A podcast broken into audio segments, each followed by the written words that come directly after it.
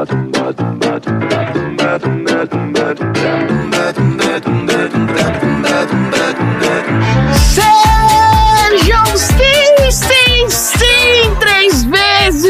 muito bem-vindos, meus cinéfilos de sofá. Peguem a sua pipoca de micro-ondas e vamos a mais uma sessão aleatória. Nesse podcast, a gente sorteia um filme, premia categorias improváveis do cinema e falamos sobre temas aleatórios que invadem as nossas mentes doentias durante a sessão, como, por exemplo, bilionários muito emocionados, uma cidade que é um imã de maluco e um moço bastante confuso com um cabelo verde encebado. Eu sou o Tonzeira e Andrezinho, você que é o homem desta sessão. Os humilhados foram exaltados pela primeira vez. Se você pudesse rebocar no soco o Trump ou o Bolsonaro, quem você faria primeiro? Eu gostei da explicação. Quem você faria primeiro? Primeiro, tem que acertar a pergunta. É, eu acho que eu acertaria primeiro o, o Bolsonaro, né? Porque afinal de contas ele é o cara que afeta mais diretamente a nossa vida. Continuará afetando durante um bom tempo aí, porque depois que ele criou essa seita de maluco, né? Pegaria ele primeiro, mas o Trump vem logo depois, né? Se puder, já vai direto, faz um e faz o outro e beleza. A voadora vai pro Trump. Isso, exatamente. Dudu, Ô, qual foi o maior caso que você já viu? Algum que você lembra de um herói que se tornou vilão? Ué. É, qualquer pessoa que você achava que era, pô, essa aqui era uma pessoa legal e hoje descobriu que é um imbecil completo. Mas é herói? É porque assim, puta, herói é foda, velho. Tu não pode ficar erotizando as pessoas assim, não. Erotizando é outra coisa. Heroitizando. Não, você tá falando sacanagem. É. Caraca, o herói que virou vilão. Ah, cara, tem um cara foda que virou antivax, que é o. O Chris Pratt, Não! Jim Carrey, tem vários. Mais gente? A lista de antivax é longa. O guitarrista lá que virou antivax. Ah, Eric Clapton. Nossa, é mesmo. Excelente. É, pois é. Triste. Essa é uma história muito triste mesmo. Foda. Exatamente, era o herói que se tornou vilão. O negócio é o seguinte, ou você morre um herói, ou você vive o suficiente pra se tornar um vilão. Tan, tan, tan. Você tava querendo só pra falar essa frase, né? Eu queria chegar lá, exatamente. Tá bom, frase de efeito. Marina, Eu? você saberia qual seria a pior enfermidade que pode cometer um morcego? Transformar a gente em vampiro. Não, não, não, não. De verdade, assim? Uma enfermidade, um problema pro morcego, pra cometer um morcego. Ah, o que, que pior pode acontecer com o morcego? Com o morcego. O pior que pode acontecer com o morcego? Ele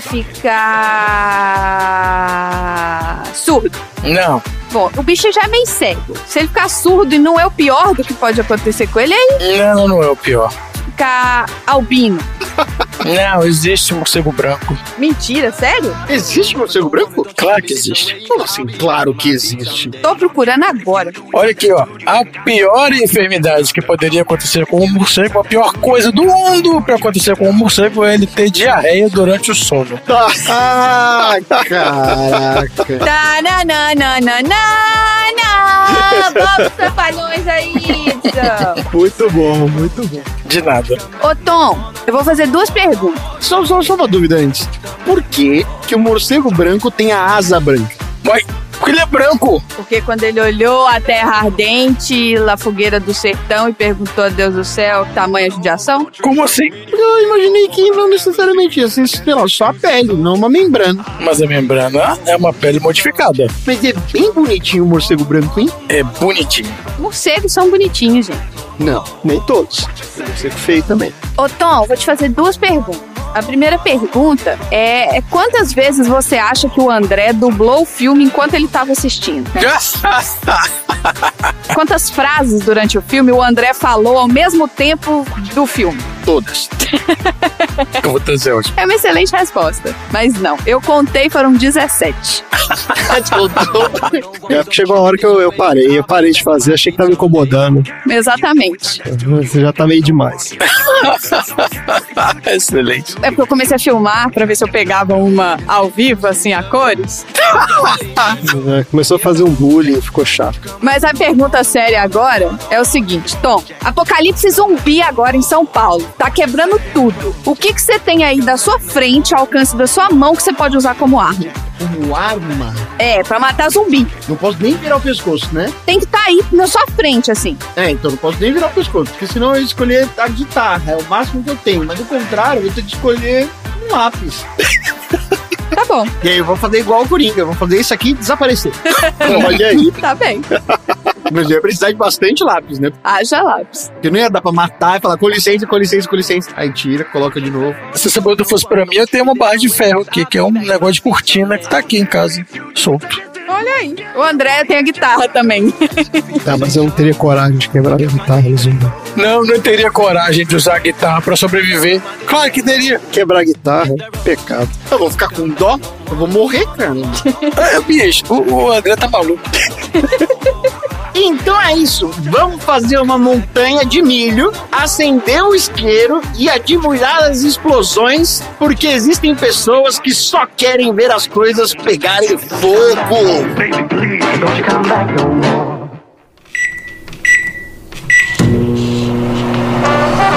Você piora muito antes de melhorar. Mas Rachel, Alfred, Rachel acreditava no que o senhor representa, no que acreditamos. Gotham precisa do senhor. não, Gotham precisa de um... Sessão aleatória.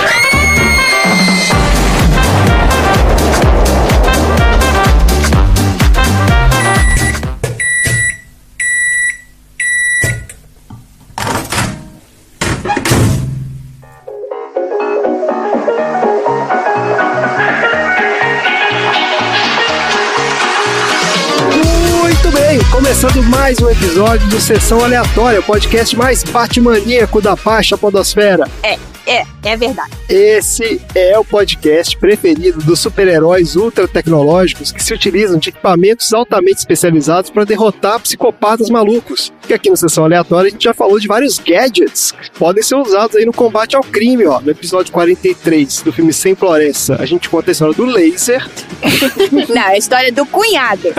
cunhado, do cara do laser. No episódio 64 do De Volta pro Futuro, a gente fala sobre a invenção do Kevlar. Olha aí, importante para qualquer herói. E no episódio 67 do filme A Espreita do Mal, a gente fala sobre o canivete suíço, que é outro gadget imprescindível aí, né? A sobrevivência aí dos heróis. Tá tudo nos episódios anteriores do Sessão Aleatória. E para você que tá chegando aqui pela primeira vez, eu vou te explicar como é que funciona o nosso podcast. O Sessão Aleatória tem duas partes. Na primeira a gente fala sobre o filme da semana, sorteado de uma lista, conversa sobre as nossas opiniões e traz curiosidades de produção e bastidores. E na segunda parte a gente fala sobre assuntos aleatórios inspirados pelo filme. Então se você não viu o filme ou viu e não gostou, você tá maluco, entendeu? Porque não tem como. Porque o filme de hoje é Batman, o Cavaleiro das Trevas, um dos filmes mais espetaculares e influentes da história do cinema. Esse filme veio do nosso baldinho mega aleatório, olha aí, o baldinho da loucura. A estreia desse baldinho aqui hoje. Marina, explica para o nosso ouvinte como é que a gente enche esse baldinho enlouquecido do mega aleatório. Gente, não é Mega Blaster? Não, ele tem vários nomes. Tem o nome apelidos, Mega Blaster, Mega Aleatório, tudo. Tudo bom, ele é Mega alguma coisa. Mas quando você vai lá comprar, Tom, a pipoca, você pede o mega. É o mega. É o Mega, Isso. beleza. É assim, ouvinte, nós aqui que estamos participando do episódio, durante o episódio, se algum filme for mencionado por algum coleguinha e que a gente queira colocar nesse balde mega aleatório ou mega blaster, a gente só fala balde mega blaster e coloca o filme no balde e foi o que aconteceu com o Batman Cavaleiro das Trevas, que fui eu que coloquei no baldinho mega aleatório. Olha aí. Que filme que foi que eu coloquei? Foi no Invictus? Ah, isso eu tô querendo demais. Eu tenho essa informação. Você tem? Foi no Invictus. Então é esse aí, esse baldinho maravilhoso, nos abençoando aí com um filme excepcional. Bora então falar do filme. Batman, Cavaleiro das Trevas é um filme de 2008 dirigido pelo Christopher Nolan, com roteiro do Christopher Nolan, Jonathan Nolan e o David Goyer. O filme estrela o Christian Bale como Batman, o Heath Ledger como Coringa, Aaron Eckhart como Harvey Dent e a Meg Gyllenhaal como Rachel. E tem ainda no elenco, né, pessoas aqui de alto nível, Michael Caine como Alfred, o Gary Oldman como o Tenente Gordon e o Morgan Freeman como Lucius Fox. A gente já falou bastante aqui do Christopher Nolan, no Sessão Aleatória. Ele é um dos, bobear, o diretor que a gente mais assistiu aqui. Mas vamos dar uma relembrada aqui na história dele. Ó. Ele é diretor, roteirista e produtor britânico, considerado um dos diretores mais talentosos e bem-sucedidos da sua geração. Ele começou a carreira profissional como roteirista e diretor de curtas-metragens, antes de dirigir seu primeiro longa, que foi Seguinte, em 1998. O filme foi sucesso de crítica e chamou a atenção da indústria cinematográfica. Daí, em seguida, ele dirigiu Amnésia, que a gente já teve episódio aqui no Sessão Aleatório. Número 3. Isso, foi um dos primeiros episódios lá, episódio 3, ó. O filme também foi muito bem recebido pela crítica, ganhou diversos prêmios em festivais de cinema e foi indicado ao Oscar de roteiro original. E era isso que ele tinha no currículo quando ele dirigiu o Batman Begins, de 2005. E aí, se vocês quiserem saber um pouco mais dessa história, a gente também tem episódio de sessão aleatória, tem episódio 8. Tem, gente, tem. Tem, exatamente. E ele depois continuou, né, roteirizando e dirigindo as sequências do Batman, que foram esse Cavaleiro das Trevas em 2008 e o Batman Cavaleiro das Trevas Ressurge de 2012. E além da trilogia do Batman, o Nolan também dirigiu e roteirizou O Grande Truque, 2006, A Origem, 2010, Interestelar, 2014, Dunkirk, 2017 e o Tenet, 2020. Todos esses filmes são excelentes. Eu adoro o Nolan. Apesar de que, né, tem uns vícios que às vezes são meio chatos mesmo, os filmes não são perfeitos, a não ser esse do Batman. Mas, né, é, são ótimos filmes. Esse cara é um dos meus diretores favoritos. É ele que é casado com uma mulher com nome esquisito? É, exatamente. Eu lembrei disso. Ele é casado com a Emma Thomas. A única coisa que eu lembrava era isso. Ah, você tá de sacanagem, velho. Sensacional isso. Exatamente. Inclusive, quando a gente tava vendo o filme, no final aparece os créditos lá, apareceu o nome dela, porque ela é a produtora, né? Ela é uma das produtoras do filme. É, Emma Thomas é produtora. Ah, Emma Thomas aí. É, é isso mesmo. Puta que pariu. E pra falar do elenco do Batman Cavaleiro das Trevas, a gente traz o nosso quadro Viu Não Viu, onde a gente fala sobre os filmes que a gente viu e os que a gente nunca ouviu falar da galera desse filme. Você viu ou não viu? Começando aqui pelo Christian Bale. Esse cara é um ator galês conhecido por sua versatilidade e habilidade de se transformar. Ele é galês? Sim, é galês. Olha, eu não sabia, não. Então, tá aí, ó, pronto. Ele é vizinho de Gogogok. Ele passava de vez em quando pra pegar o chinês lá no em Gogogok, porque, né, só tem o chinês lá. Esse cara tem essa habilidade incrível de se transformar fisicamente para os papéis que ele interpreta. Ó. Ele começou a carreira como ator mirim em filmes e séries de TV e a sua primeira aparição no cinema foi aos 13 anos no filme Império do Sol, do Spielberg, de 87, esse filme. Ele foi escolhido entre 4 mil crianças para fazer esse papel. E o sucesso desse filme impulsionou né, a carreira dele, que passou a ser aí sim focado no cinema. Gente, eu nunca ouvi falar desse filme. Alguém já ouviu falar desse filme? Esse filme fez muito sucesso na época que saiu, é um clássico de filme de guerra. Foi na era que eu saí também, bem, que eu também sou de 87, então não tem o que fazer. Ele não é um dos filmes mais comentados do Spielberg, não, mas é um, é um bom filme. E olha só, a gente viu o Christian Bale em vários filmes de sucesso. Eu vou citar alguns aqui só, os mais conhecidos dele, que são O Psicopata Americano, de 2000, O Reino de Fogo, de 2002, teve o Equilibrium, também de 2002. Esse filme é legal, apesar dele ser uma cópia descarada do Matrix. É, tem esse problema aí. É, tem esse problema, mas é um filme legal. E tem aqui o Operário, ó, 2004, que é aquele filme que ele tá esquelético. Filme demais. É o filmaço. E o que é chocante é que logo em seguida desse veio o Batman Begins, em 2004. Essa transformação dele, do operário pro Batman Begins, a gente já falou disso, né? Das coisas mais impressionantes do cinema. Ele tava pesando 54 quilos e foi para 100 quilos em seis meses. Cara, um troço de louco, né? Eu consigo fazer isso se eu quiser. Você consegue. É, então. Só que ele foi pra 100 quilos de músculo, né? Não foi 100 quilos de. Não, não, ninguém falou nada de músculo aqui. É, esse que é o negócio. O cara tá gigante. Me dê seis meses e voucher em aplicativo. Me dê três meses e uma passagem pro Brasil pra você ver como é que eu não volto.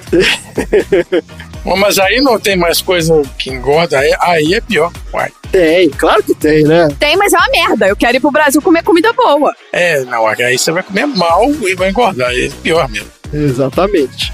Ó, ao longo da carreira dele, ele teve quatro indicações ao Oscar aqui, ó. Foram dois na categoria de ator coadjuvante, que foram O Lutador, 2010. Esse ele ganhou. E ele também tá esquelético. Esse Lutador, É. não, ele tá forte, né? Tá sarado.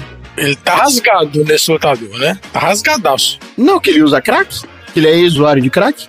É, não sei, eu não vi, esse eu não vi. Eu não vi esse Lutador. Não sei qual é. Não, é depois ele fica, mas ele, mas ele começa o filme rasgado. Né?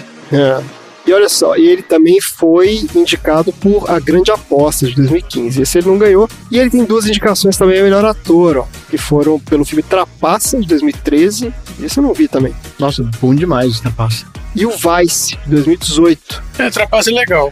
Vai ser chato, né? E mais recentemente, ele entrou pro MCU, aí ó, pro universo cinematográfico da Marvel. Ele fez o papel do Gore, que é o vilão do filme Thor, Amor e Trovão, 2022. O Christian Bale tá no filme novo do Thor? Tá, ele é o vilão do filme, ué. Agora eu quero ver esse filme então. Eu não sabia. Não, mas é, esse filme não é bom, não. Bota no baldinho o Mega Blaster aí, ó. Ah, Pronto. Ah, o Taika Waititi cagou o personagem. Ah, ficou galhofa. Ai, Ficou, é bem galhofa. é, é o Christian Bale galhofa, você vai ver. Ele é um vilão merda, né? Porque não faz nada no filme, né? Vilão merda, faz nada. Ele faz nada, faz absolutamente nada. Fica choramingando, reclamando o filme inteiro. Ah, então não quero não. Tira do balde, esquece. Não, agora já foi, já tá no balde.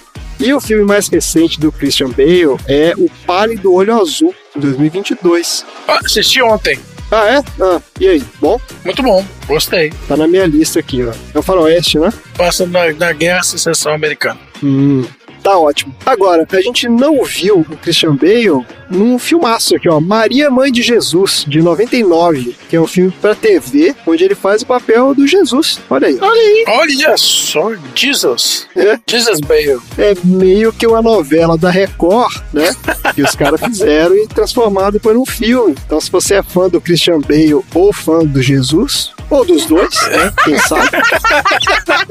Por que não, né? É uma coisa não exclui a outra, né? Exatamente.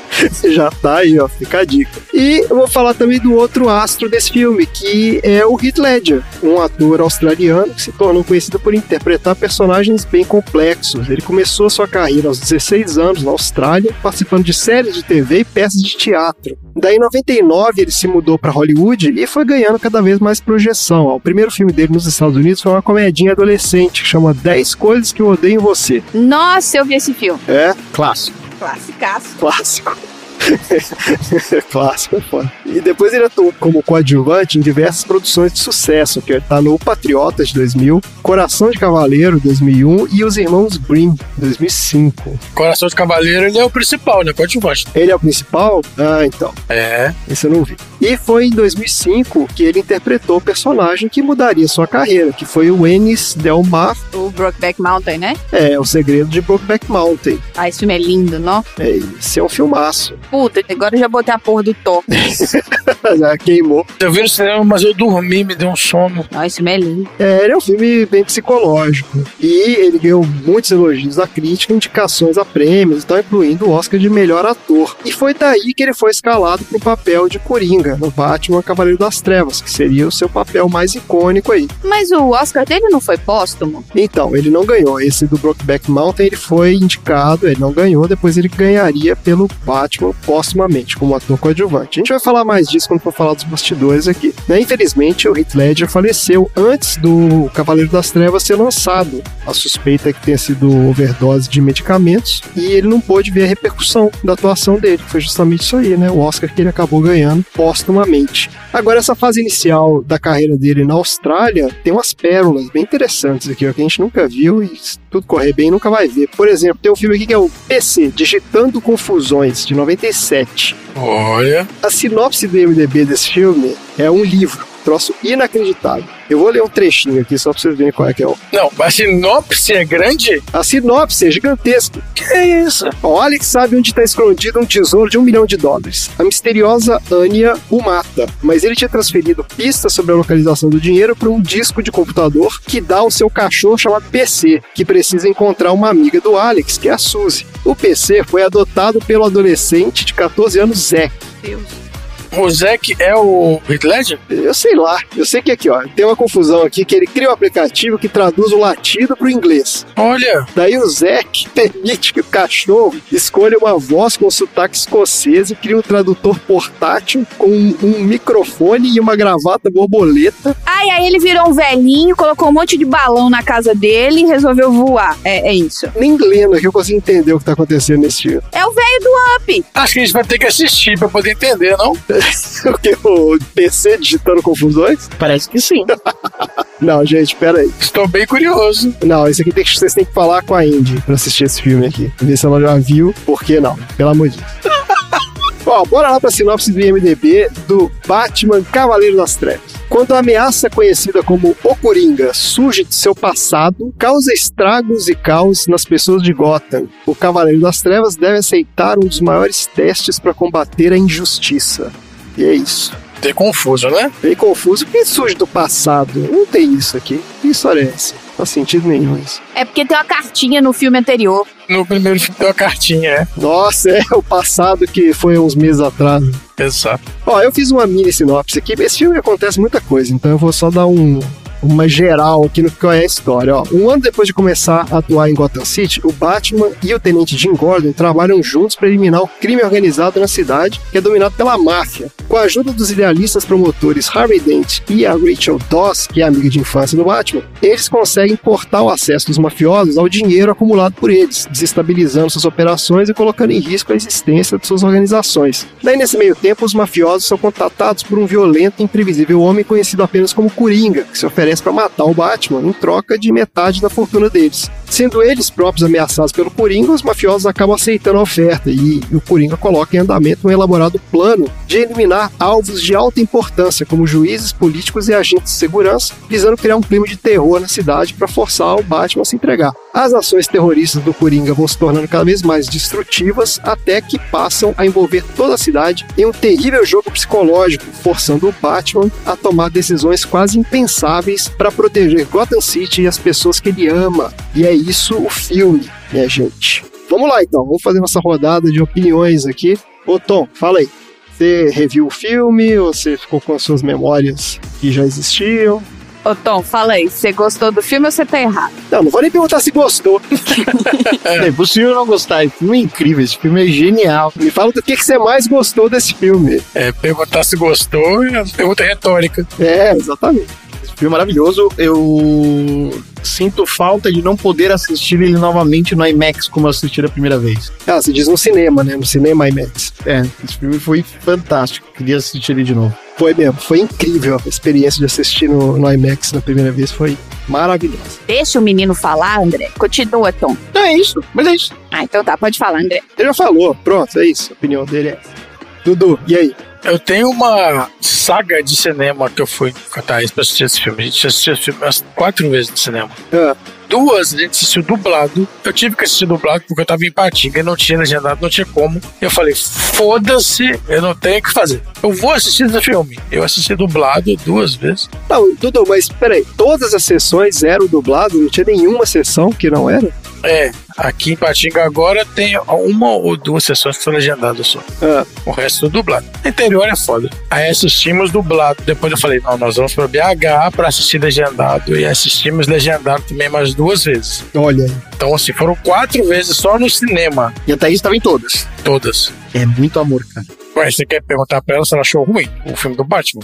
Ela gostou. Além disso, por muito tempo eu faço uma coisa que eu faço com os filmes que eu mais gosto, que é quando eu vou dormir, eu coloco o filme que eu gosto, assim, que aí eu, ele vai e eu vou assistindo até dormir. Olha aí. E por muito tempo eu liguei o Dark Knight. Ah, Entre outros, já fiz isso com o Seven, já fiz isso com Suspeitos, com vários filmes. Puxa, que bom, hein? Bem saudável. só filme leve, filmes leves pra embalar o sono. Não, é porque você já sabe como é que o filme é. Então quando você fecha o olho, você só continua ali e segue o barco, entendeu? É igual a Marina com o irmão do Jorel. É uma coisa. Ah, é? É, ela faz isso, ela deixa rolando lá, já viu mil vezes. enfim. Assim, quando eu dormia sozinho, quando eu tava viajando, né? Com a Thaís não dá pra fazer, mas quando eu tava viajando, eu viajei muito, né? Morei sozinho há muito tempo e fazia isso direto. E é isso. Excelente filme, claro. Tá ótimo, maravilha. E você, Marina, como é que foi a experiência maravilhosa de rever esse filme comigo? Não, mas aqui, rapidinho, vocês não estavam namorando ainda quando lançou, não é? Não, esse filme é mais antigo, De quando que é esse filme? 2008. É quando eu comecei a namorar com a Thaís, em 2008. A gente estava namorando quando saiu depois desse, que eu fui no cinema com o André. Quando saiu de 2012. Ah, o terceiro. Isso, que foi o Cavaleiro das Trevas Ressurge, exatamente. Bom, esse filme, assim, né, já conheço a vida de trás pra frente, comprei os Blu-rays que tem aqui em casa, etc, etc. Mas, assim, eu queria só comentar como que foi a experiência de assistir esse filme com o André, porque, primeiro, a TV do quarto não era grande o suficiente para assistir o filme. Então tinha que ser na sala. Mas também não podia ser durante o dia, porque o filme é muito escuro e a sala é muito clara. Aí tinha que estar mais escuro, tinha que estar de noite. Aí quando a gente dá o play no filme, sei lá por que razão, na cabeça dele, o áudio não tava sincronizado.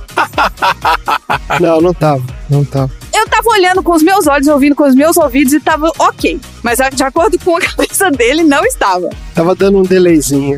Em três segundos ele já pausou, peraí que eu tenho que ajeitar. Não, mas por quê? Vocês assistiram aonde? Não, assistimos em casa. Na TV aqui em casa, porque na sala tem uma TV do tamanho de uma pista de skate. Não, mas vocês assistiram em streaming ou foi DVD? O que foi?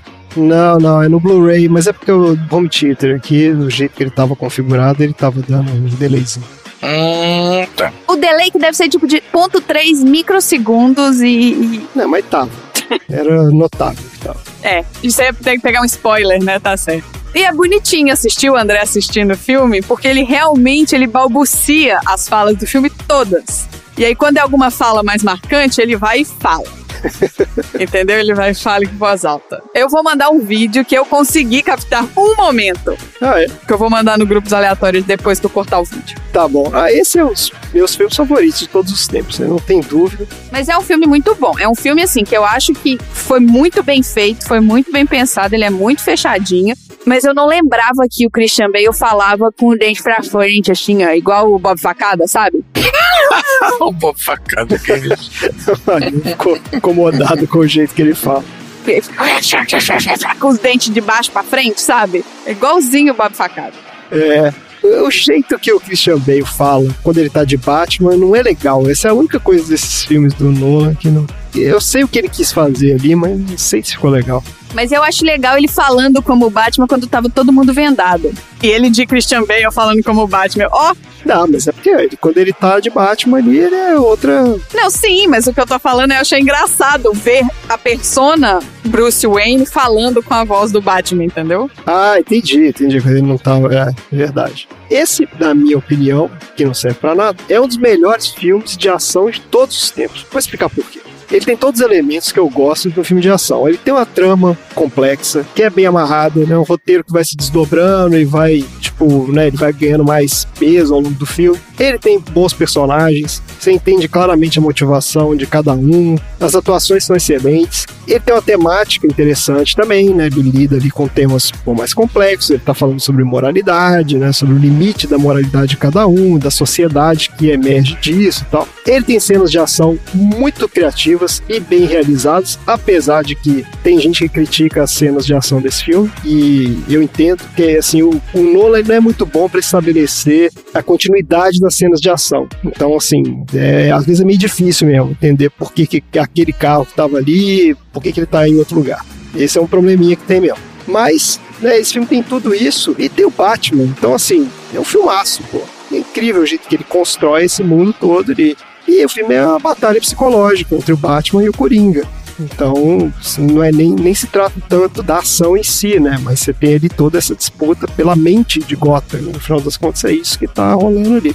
Eu acho um filmaço, realmente. Independente de a pessoa gostar do Batman ou não, eu acho que qualquer pessoa que gosta de filmes de ação, em geral, não vou dizer qualquer pessoa que gosta de cinema, mas qualquer pessoa que gosta de filmes de ação, acho que gosta desse filme, porque ele tem todos esses elementos, assim. Tem os elementos de filme de assalto, tem toda aquela parte, né, do- não só do assalto no início, mas o Batman também se infiltrando lá no, no prédio em Hong Kong, ele tem toda a questão técnica da cena do IMAX, então, pô, é um filmaço. De verdade. E apesar de ser parte da trilogia, eu acho que ele funciona bem como filme solo também. Porque ele é meio solto dos outros dois, né? Os outros dois eles são mais amarrados um no outro, mas esse aqui ele meio que não faz muita diferença. Você pode não ter visto o primeiro, e não faz falta também não ver o último, né? Vocês concordam? Sim, sim. Eu gostei, assim, falar que você não precisava ter visto o primeiro, eu acho que não. Ah, não precisa, cara. Precisa, assim, Não precisa não. Não precisa. é um filme de origem? É um filme de origem. Todo mundo já conhece a origem do Batman? Todo mundo já conhece a origem do Batman, beleza. Mas o 1 foi muito bem feito também. Ah, sem dúvida. Eu acho que você não pode falar que não precisa assistir. Eu acho que os três filmes eles têm que ser assistidos em sequência, mas que o dois é muito melhor, com certeza. Eu acho assim, que se o Heath Ledger tivesse vivo, ele com certeza aproveitariam ele também no outro filme, e aí seria um estouro. O problema é que ele não participou, né? Já tinha falecido na época. Existe esse debate eterno dos fãs dessa trilogia, que é justamente isso, né? Porque o terceiro filme ele é mais fraco mesmo. E há essa teoria de que faltou o Coringa ali pra fazer né, o cara mais icônico ali, vilão do Batman mais foda e tal. Mas ele seria mais fraco. Invariavelmente ele seria mais fraco. Não tem como ser. Não dá pra saber, Tom. Não dá pra saber. É, não sei se invariavelmente. Eu acho que invariavelmente ele faria. Ele ficaria mais fraco. Porque não dá pra se ficar fazendo Nevermind atrás de Nevermind, sabe? É, é, tem meio isso mesmo, né? Tanto que quando saiu o terceiro,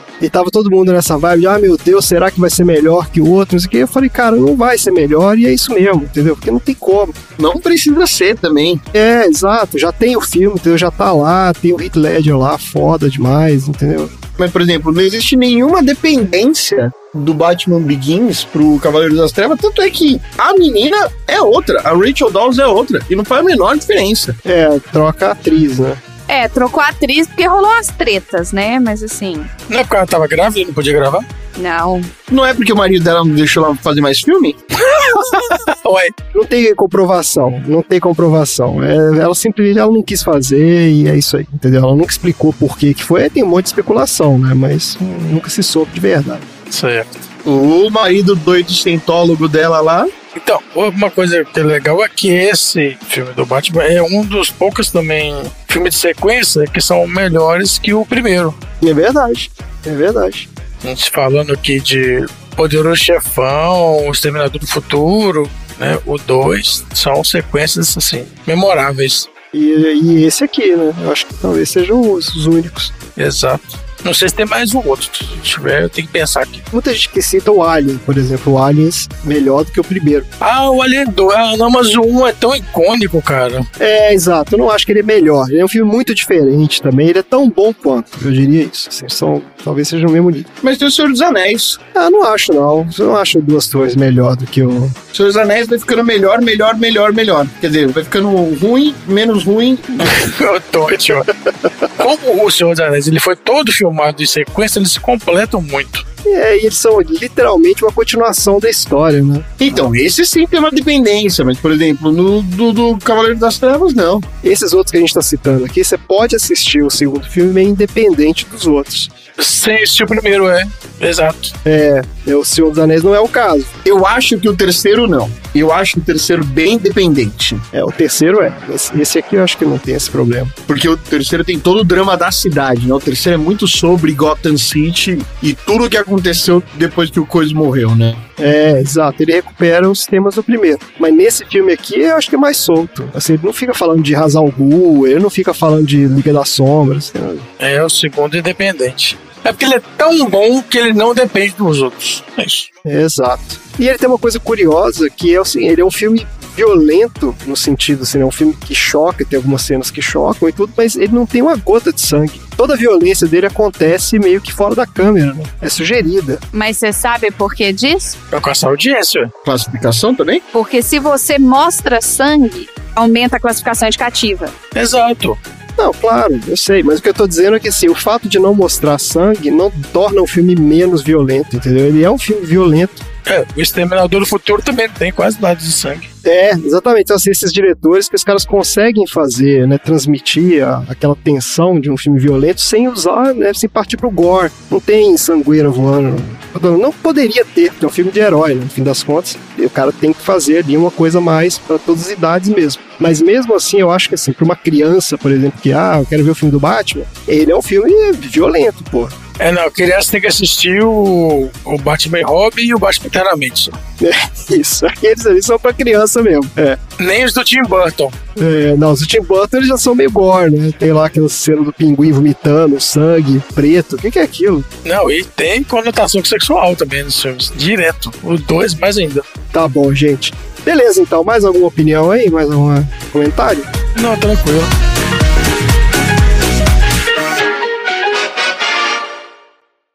Eu estava me referindo a uma cidade que idolatra um justiceiro mascarado.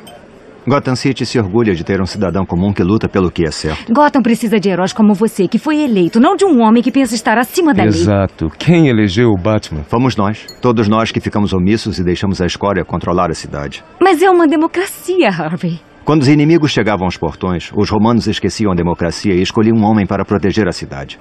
Não era considerado uma honraria, mas um serviço público. Harvey, o último homem que eles escolheram para proteger a República se chamava César e ele nunca deixou o poder. Tá, tudo bem. Ou você morre herói, ou vive o bastante para ver você mesmo virar vilão.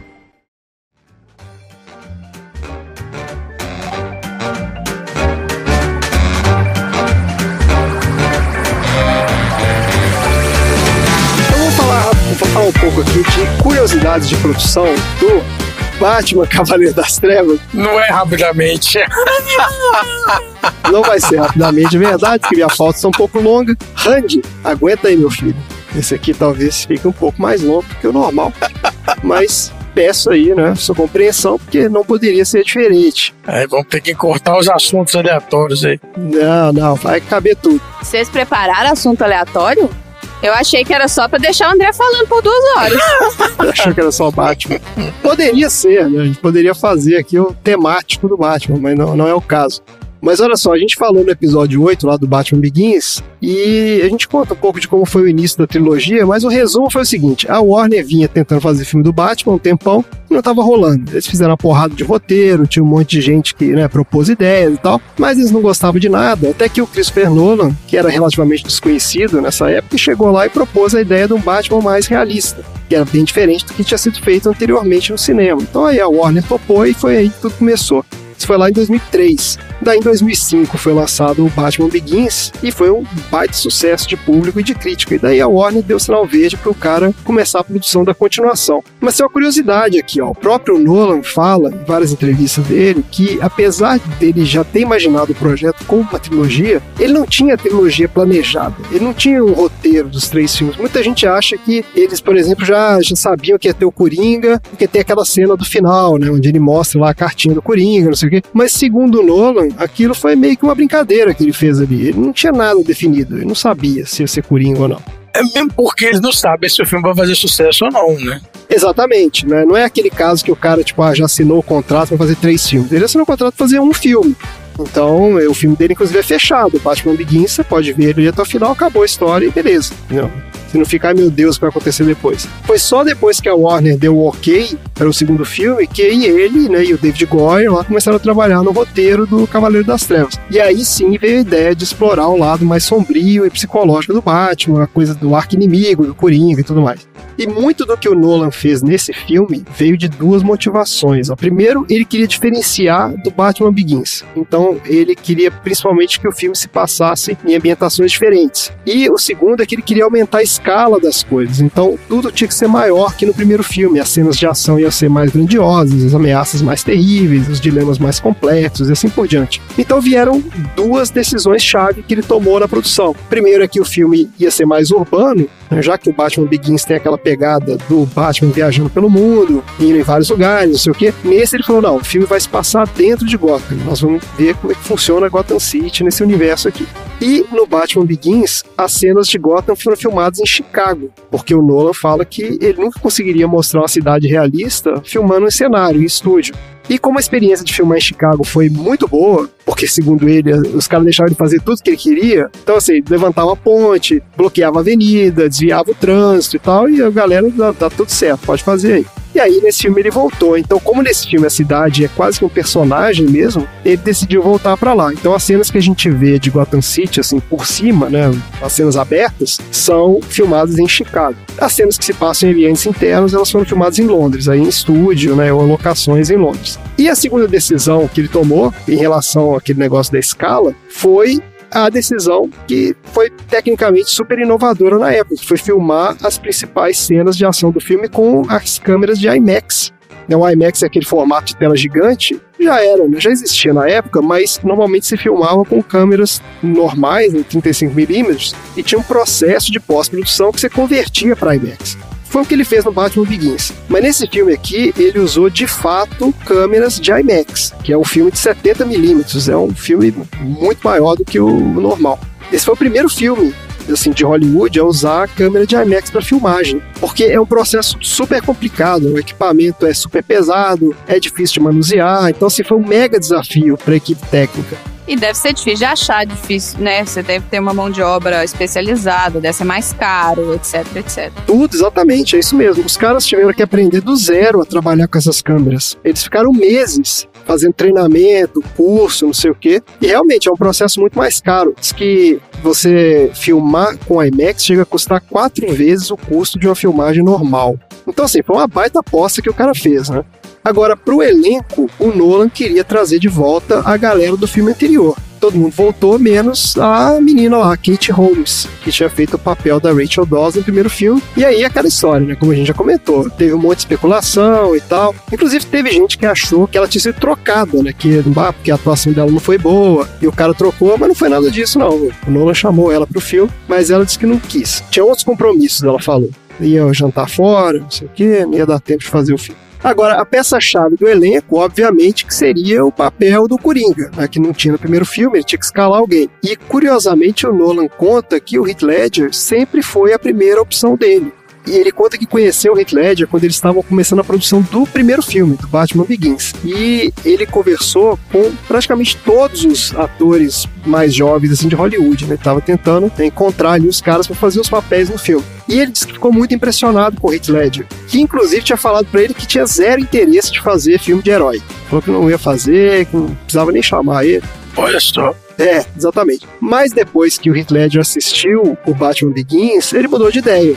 É, daí o Nolan chamou ele para conversar e tal, foi trocar ideia sobre o papel do Coringa. E o Nolan disse que ficou muito impressionado com as ideias que o cara trouxe. Que ele tinha uma visão mesmo pro Coringa. Ele propôs um monte de coisa e tal. E no fim das contas, praticamente tudo que a gente vê do Coringa no filme foram criações do ator mesmo. É o jeito de falar, é a expressão corporal, é muito do conceito do personagem, inclusive o passado dele, aquela coisa de, né, de repetir a mesma história várias vezes, de um jeito diferente. Tudo aquilo foi coisa que o Heath Ledger que trouxe pro personagem. Então ele criou muito do Coringa que a gente vê no filme. Foi um achado mesmo ter colocado esse cara pra fazer esse papel. Inclusive, olha aqui, ó, pra se preparar para o papel, ele, o Heath Ledger, ficou um mês trancado no quarto de hotel, sozinho, escrevendo diários do Coringa e trabalhando nos trejeitos do personagem, na voz, aquela coisa do método, né? O cara entrou no personagem mesmo, uma loucura.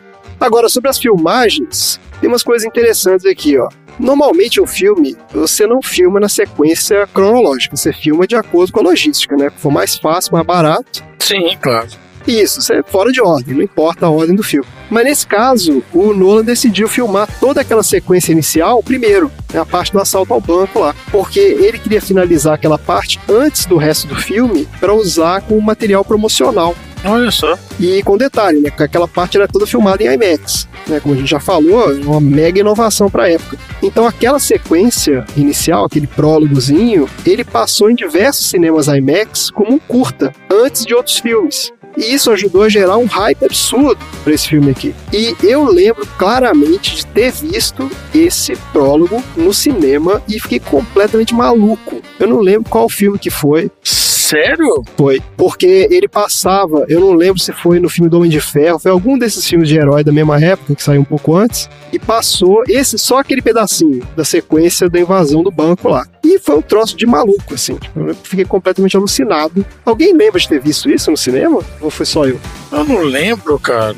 Só essa parte não, meu. Eu nunca tinha ouvido essa história, não. Só essa parte, é, de ter passado antes. Não, eu achei animal essa possibilidade. Pô, exatamente. O cara fez já com essa intenção mesmo. Ao todo foram seis cenas que foram filmadas em IMAX, que são cerca de 40 minutos de filme. E com muito poucos efeitos digitais. O Nolan tem essa coisa de. Ele prefere usar os efeitos práticos. Né? É, ele prefere explodir as coisas de verdade. Tá todo mundo preocupado com ele nesse filme novo que ele vai fazer aí da bomba atômica. Do jeito que ele é maluco, né? Estão falando aí que ele tá tentando explodir bomba atômica pra filmar. Eu não duvido, não. Porque aquela cena do hospital explodindo. Explodiu o hospital. Ele explodiu o prédio, pô. Qualquer pessoa normal pegaria, né? Ou faria ali um CGI, ou faria, sei lá, uma miniatura, uma coisa assim. Ele botou a galera dele falou o seguinte: ó, eu vou explodir um prédio. Então vocês achem aí algum prédio pra gente explodir. E os caras encontraram um prédio que estava condenado, chamaram uma empresa especializada lá em demolição e tal, e os caras filmaram aquela cena. E aquela cena é legal porque o explosivo realmente não, não funciona no começo, né? Ah, é verdade, que ele até ele fica, né, batendo no controle, tipo, não vai explodir, não. Isso. Não tava na cena, né? Foi de verdade. Putz, será que aquilo é verdade? É. Aconteceu mesmo, não foi programado. A explosão falha na hora. É, exatamente. Não era parte da cena. Ah, não. Se bobear era. Eles falaram, ó, vai ter um delay entre a última explosão. Não, não, não, não, não. Demorou mesmo pra começar. Não, a explosão falha mesmo e a hora que explode, o Heath Ledger realmente tem uma, uma surpresa na hora. Ah, é, essa é real. Ah, eu acho que vocês estão botando muita fé nesse rolê. Não, não, é real essa história. Essa história é bem antiga. É, e tem várias outras partes do filme que tem essa pegada também. Aquela cena do caminhão virando. A cena que aparece o Batman no alto do prédio em Hong Kong. Botaram lá o Christian Bale mesmo no alto do prédio, em pé lá, com o helicóptero filmando o cara. Então, assim, não tem CGI naquelas coisas ali. É muito impressionante, pô. Então, qual foi o resultado disso tudo? O Batman Cavaleiro das Trevas foi um sucesso absoluto de bilheteria e crítica. O orçamento de produção foi de 185 milhões de dólares e o filme rendeu mais de um bilhão de dólares. Meu Deus, cara. Foi muito elogiado pela crítica, pela forma como ele alia um roteiro denso e bem elaborado, com cenas de ação incríveis e excelentes atuações. O filme recebeu inúmeras premiações mundo afora e foi indicado a oito Oscars, ganhando melhor edição de som e melhor ator coadjuvante para o Heath Ledger, né? Prêmio póstumo. E é considerado por muitos críticos um dos melhores filmes de ação já feitos e sua influência é sentida até hoje na indústria do cinema. E é isso, minha gente. Bora pro troféu aleatório? Para pro troféu. Bora!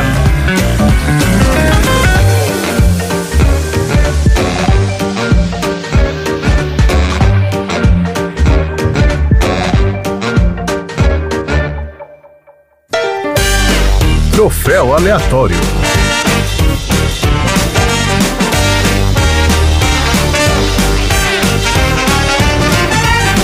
Vamos lá então, troféu aleatório para esse filme maravilhoso, como se ainda precisasse ganhar algum prêmio a mais, mas né, vai ganhar, querendo ou não. Marina, lembra para o nosso ouvinte o que é ganhar um troféu aleatório? Ganhar um troféu aleatório é você colocar o filme favorito do seu marido no balde mega aleatório e ele ser o primeiro a ser sorteado nessa nova temporada do Sessão Aleatória.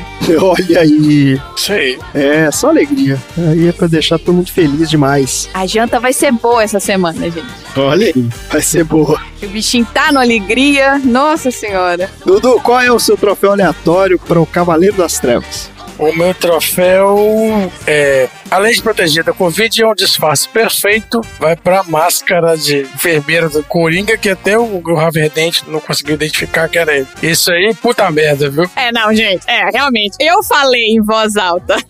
Essa parte é realmente Surreal. É, não muito dá. doido. Não dá. Você não sabia quem era até ele tirar a máscara. O cara todo pintado com o cabelo verde, com a roupinha de enfermeira. Não, não, não. Cabelo verde não, porque ele tava de peruca. Ele tava de peruquinha, é verdade. Ah, ele tava de peruca, é verdade. É. Mas ele tava com aquela maquiagem bizarra, branca dele, é. Tava. Não, e com um bottom, né? Com um adesivo escrito Eu acredito em Harvey Dent no, no paletó lá, no. Como é que chama? No jaleco. É, não, ele tava todo caracterizado ali. e Aquela reação do Harvey não precisava daquilo, né? É. Ele já era pra gente saber que tava ali com o Coringa daquele jeito. Tava muito desatento ali. Não é? É isso. Vocês nunca foram pegos de surpresa assim, não, gente? Eu viro e mexo, eu sou pega de surpresa assim. Pode ter uma explicação dele tá voltando ali do efeito das drogas, né? Mas aí tem que interpretar. Não, porque ele não quis usar as drogas. É uma das coisas que eles falam. Ah, é verdade, então não tem. É verdade. É, ele não quis usar. É, porque ele tinha falado antes que ele não tinha.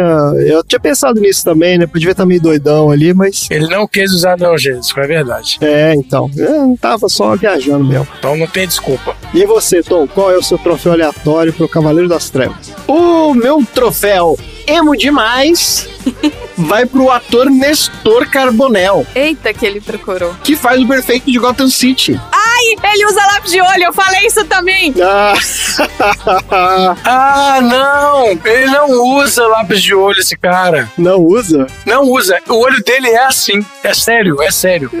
Não é possível. Esse cara, ele é assim. Ele não usa lápis de olho.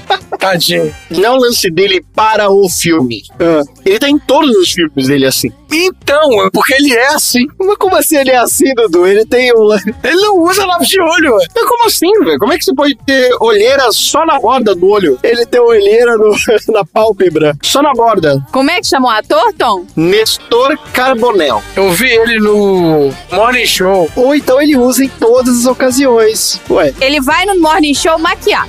ele não pode usar sempre? É, eu acho que ele usa sempre. Não, gente, ele não usa. Não, assim, sério, ele não usa lápis de olho. Acho que ele até faz uma piada falando que as pessoas acham que ele usa lápis de olho e tal, mas ele é assim mesmo. Olha aqui, se você colocar no Google Nestor Carbonel, a terceira opção que aparece aqui é Nestor Carbonel Eyeliner. Já aparece aqui no Google. Já tá das pesquisas mais.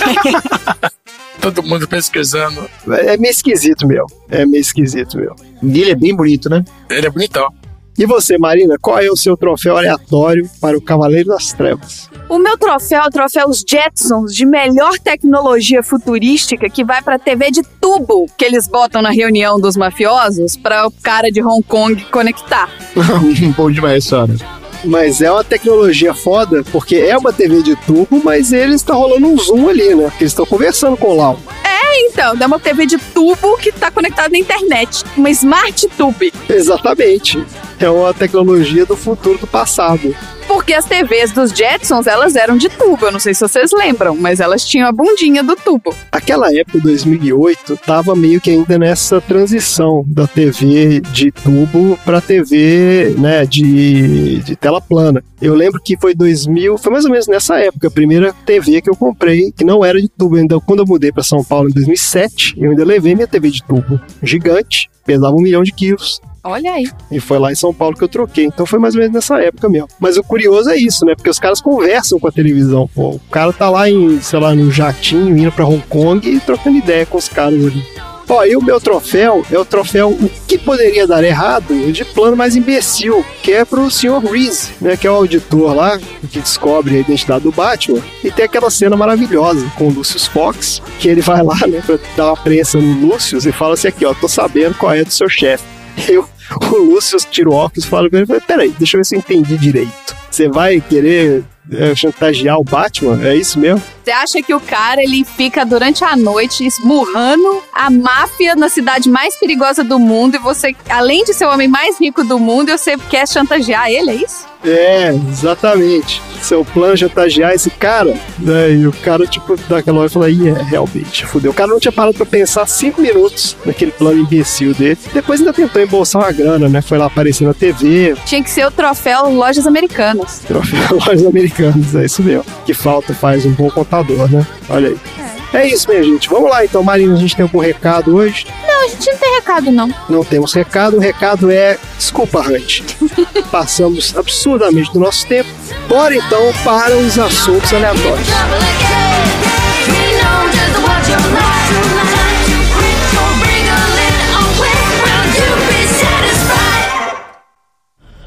Quer saber como consegui as cicatrizes? Meu pai era um bêbado e um drogado. Uma noite, ele chegou mais doido do que o normal. Mamãe pegou a faca da cozinha para se defender.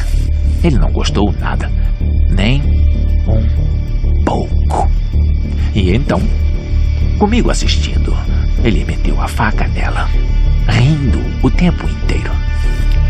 Se virou para mim e, e disse: Por que está tão sério? chegou perto de mim com a faca. Por que está tão sério? Enfiou a lâmina na minha boca. Vamos botar um sorriso nessa cara.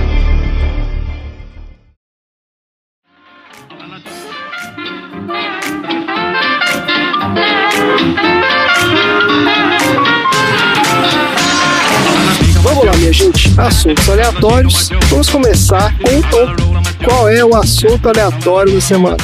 No filme da semana, os roteiristas colocam no meio do filme uma situação bastante abjeta. Dois barcos, um com uma população habitante de Gotham City que está fugindo da cidade e a população carcerária. Cada barco tem um dispositivo que acionaria uma bomba que levaria para os ares o outro barco. Não se sabe exatamente se o dispositivo funciona. Os dois barcos são vigiados pela polícia. Ambos têm razões para se odiarem. O que acionar primeiro o dispositivo sobrevive e extermina o outro. E é com esse impasse gostoso que começamos a nova temporada de temas aleatórios, trazendo um bloco do qual as pessoas me param na rua, pedindo por mais, mais e mais. O Tonzeira Filosofa falará hoje sobre os dilemas morais. Olha aí! Solta a vinheta, Hang! Aqui na terra do futebol. Começa o Tonzeira Filosofa aqui no Sessão Aleatória. Já no primeiro lance, Sócrates passa para Platão, Platão para Arquimedes, Arquimedes para Sócrates, gol! Golaço de Sócrates! Que bonito é! Tonzeira Só tem um detalhe aí que eu vou te corrigir rapidamente. Você falou assim: ah, os roteiristas do filme fi- criaram uma situação horrível. Não foram os roteiristas do filme, foi o Coringa. O Coringa Ah, tá criou bom. aquela situação bizarra. né? Esse Obrigado. esse é um documentário, eu esqueci. Exatamente. o roteirista do filme não faria isso. É porque não há roteiristas, né? Exato. Vamos lá.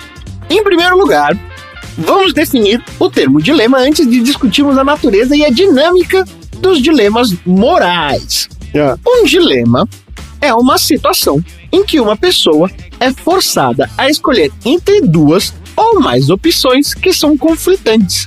Nenhuma delas é completamente aceitável. A chave aqui para as pessoas entenderem é que as pessoas têm escolhas a fazer. Todas elas têm um resultado, no final das contas, que não vai ser necessariamente completamente desejável. Por exemplo, um prefeito pode enfrentar um dilema sobre como proteger e preservar uma floresta, ao mesmo tempo em que precisa permitir que garimpeiros e madeireiros desenvolvam a economia da cidade por meio da exploração. É importante dizer aqui que essa pessoa está numa situação difícil, mas ela não é forçada necessariamente a escolher entre duas ou mais opções. Então, essa pessoa, quando está nessa situação, ela não necessariamente está num dilema. Ela está, no máximo, passando por uma situação mais difícil de ser resolvida ou angustiante. Os dilemas morais, portanto, são situações em que as pessoas, que são chamadas, nesse caso, de agentes morais, são forçados a escolher entre duas ou mais opções que conflitam entre si, mas nenhuma delas resolve a situação de uma maneira moralmente aceitável, ou seja, de acordo com os preceitos e os valores que determinada pessoa ou uma coletividade de pessoas acreditam ser boas ou justas. Vejamos, por exemplo, o André, nosso protagonista de hoje, é uma pessoa profundamente religiosa. Portanto, ele considera que matar humanos é absolutamente errado, assim como Batman. Certo. Infelizmente, o André descobre que ele está tendo uma gravidez ectópica. Para vocês que já sabem, a gravidez ectópica é um tipo de gravidez aonde o óvulo acaba ficando fora do útero, mais comumente nas trompas de falópio. Nessa gravidez em específica, o feto não vai se desenvolver no útero. Se isso acontecer, o desenvolvimento do feto certamente vai colocar a saúde do André em risco. Assim, se o André continuar com a gravidez, há uma grande possibilidade de que ele morra. De acordo com especialistas, a melhor maneira de salvar a vida do André então seria abortar o feto. Se não abortarmos o feto, quem vai morrer vai ser O André é o afeto. Portanto, nesse exemplo de dilema moral, o André se vê confrontado com duas opções em conflito. Ou ele recorre ao aborto, que vai salvar a sua própria vida, mas não o do feto, abalando a sua integridade moral, ou mantém a sua integridade moral, mas acaba morrendo. Portanto, o André aí sim está enfrentando um enorme dilema moral.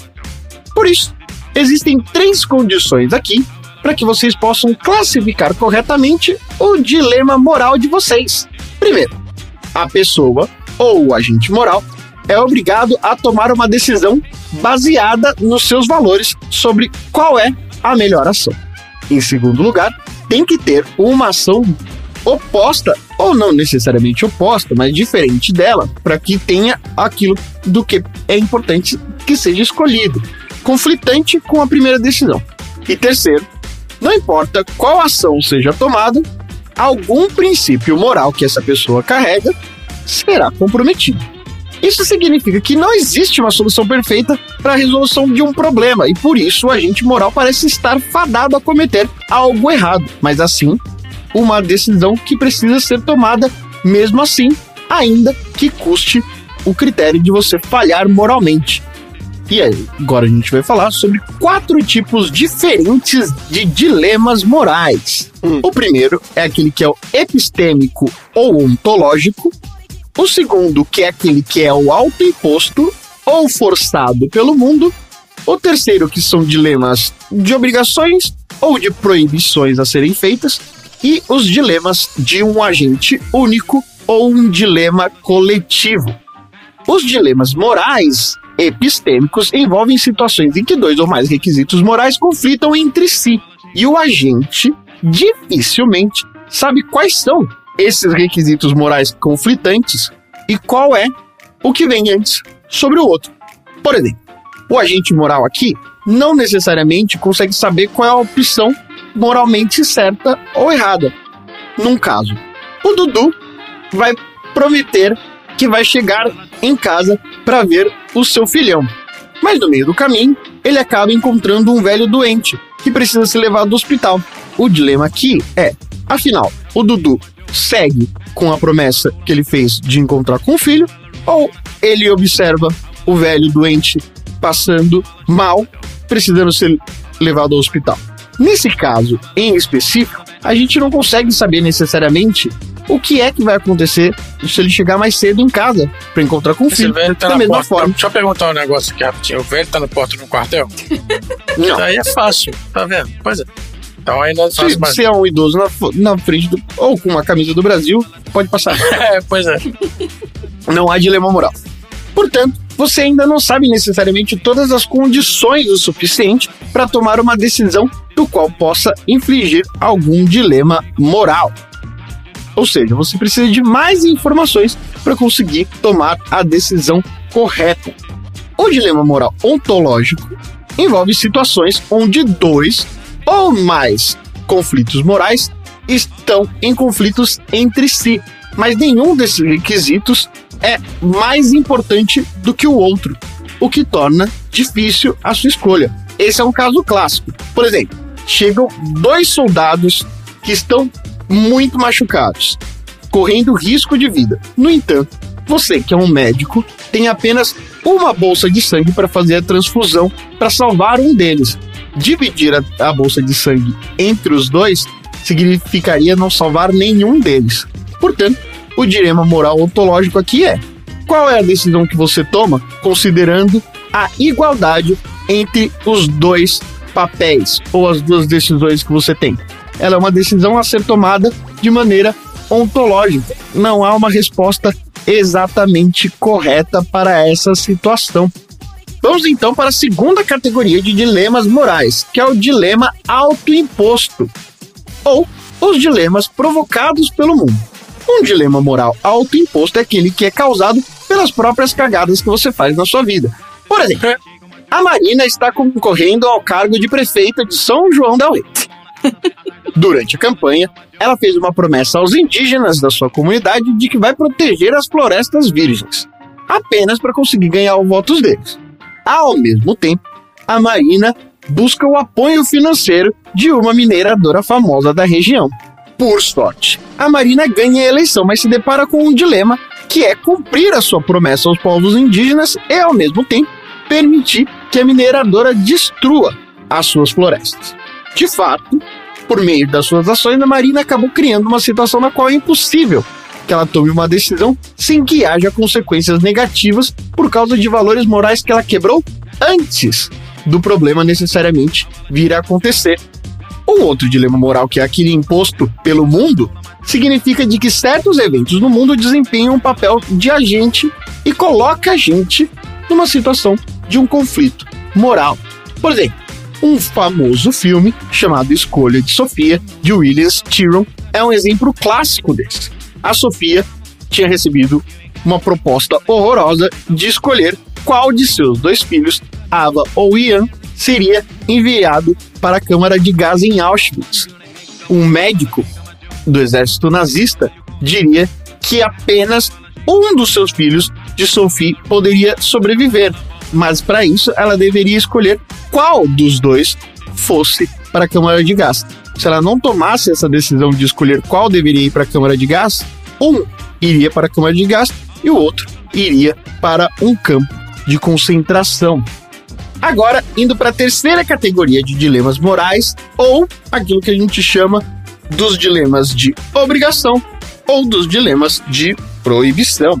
Os dilemas de obrigação são situações em que mais de uma ação é possível de ser feita, enquanto os dilemas de proibição envolvem casos em que todas as ações possíveis são absolutamente proibidas de serem tomadas.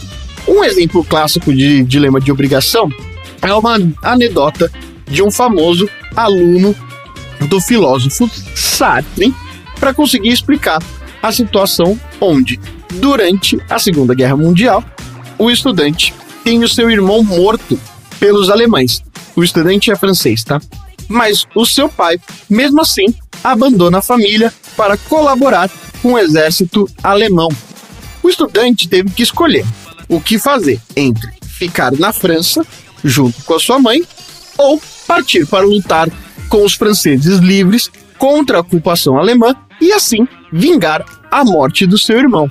Depois de perceber que ele estava preso entre esses princípios morais, a família ou o privilégio da nação, ou a obrigação de cuidar da sua mãe e a obrigação de vingar a morte do seu irmão, ele procura o filósofo Sartre para obter conselhos. O filósofo, observando essa questão, diz a seu aluno de que não há uma decisão certa e errada. Nenhum dos códigos morais ou nem a força dos seus afetos são suficientes para conseguir determinar necessariamente o que ele deveria fazer.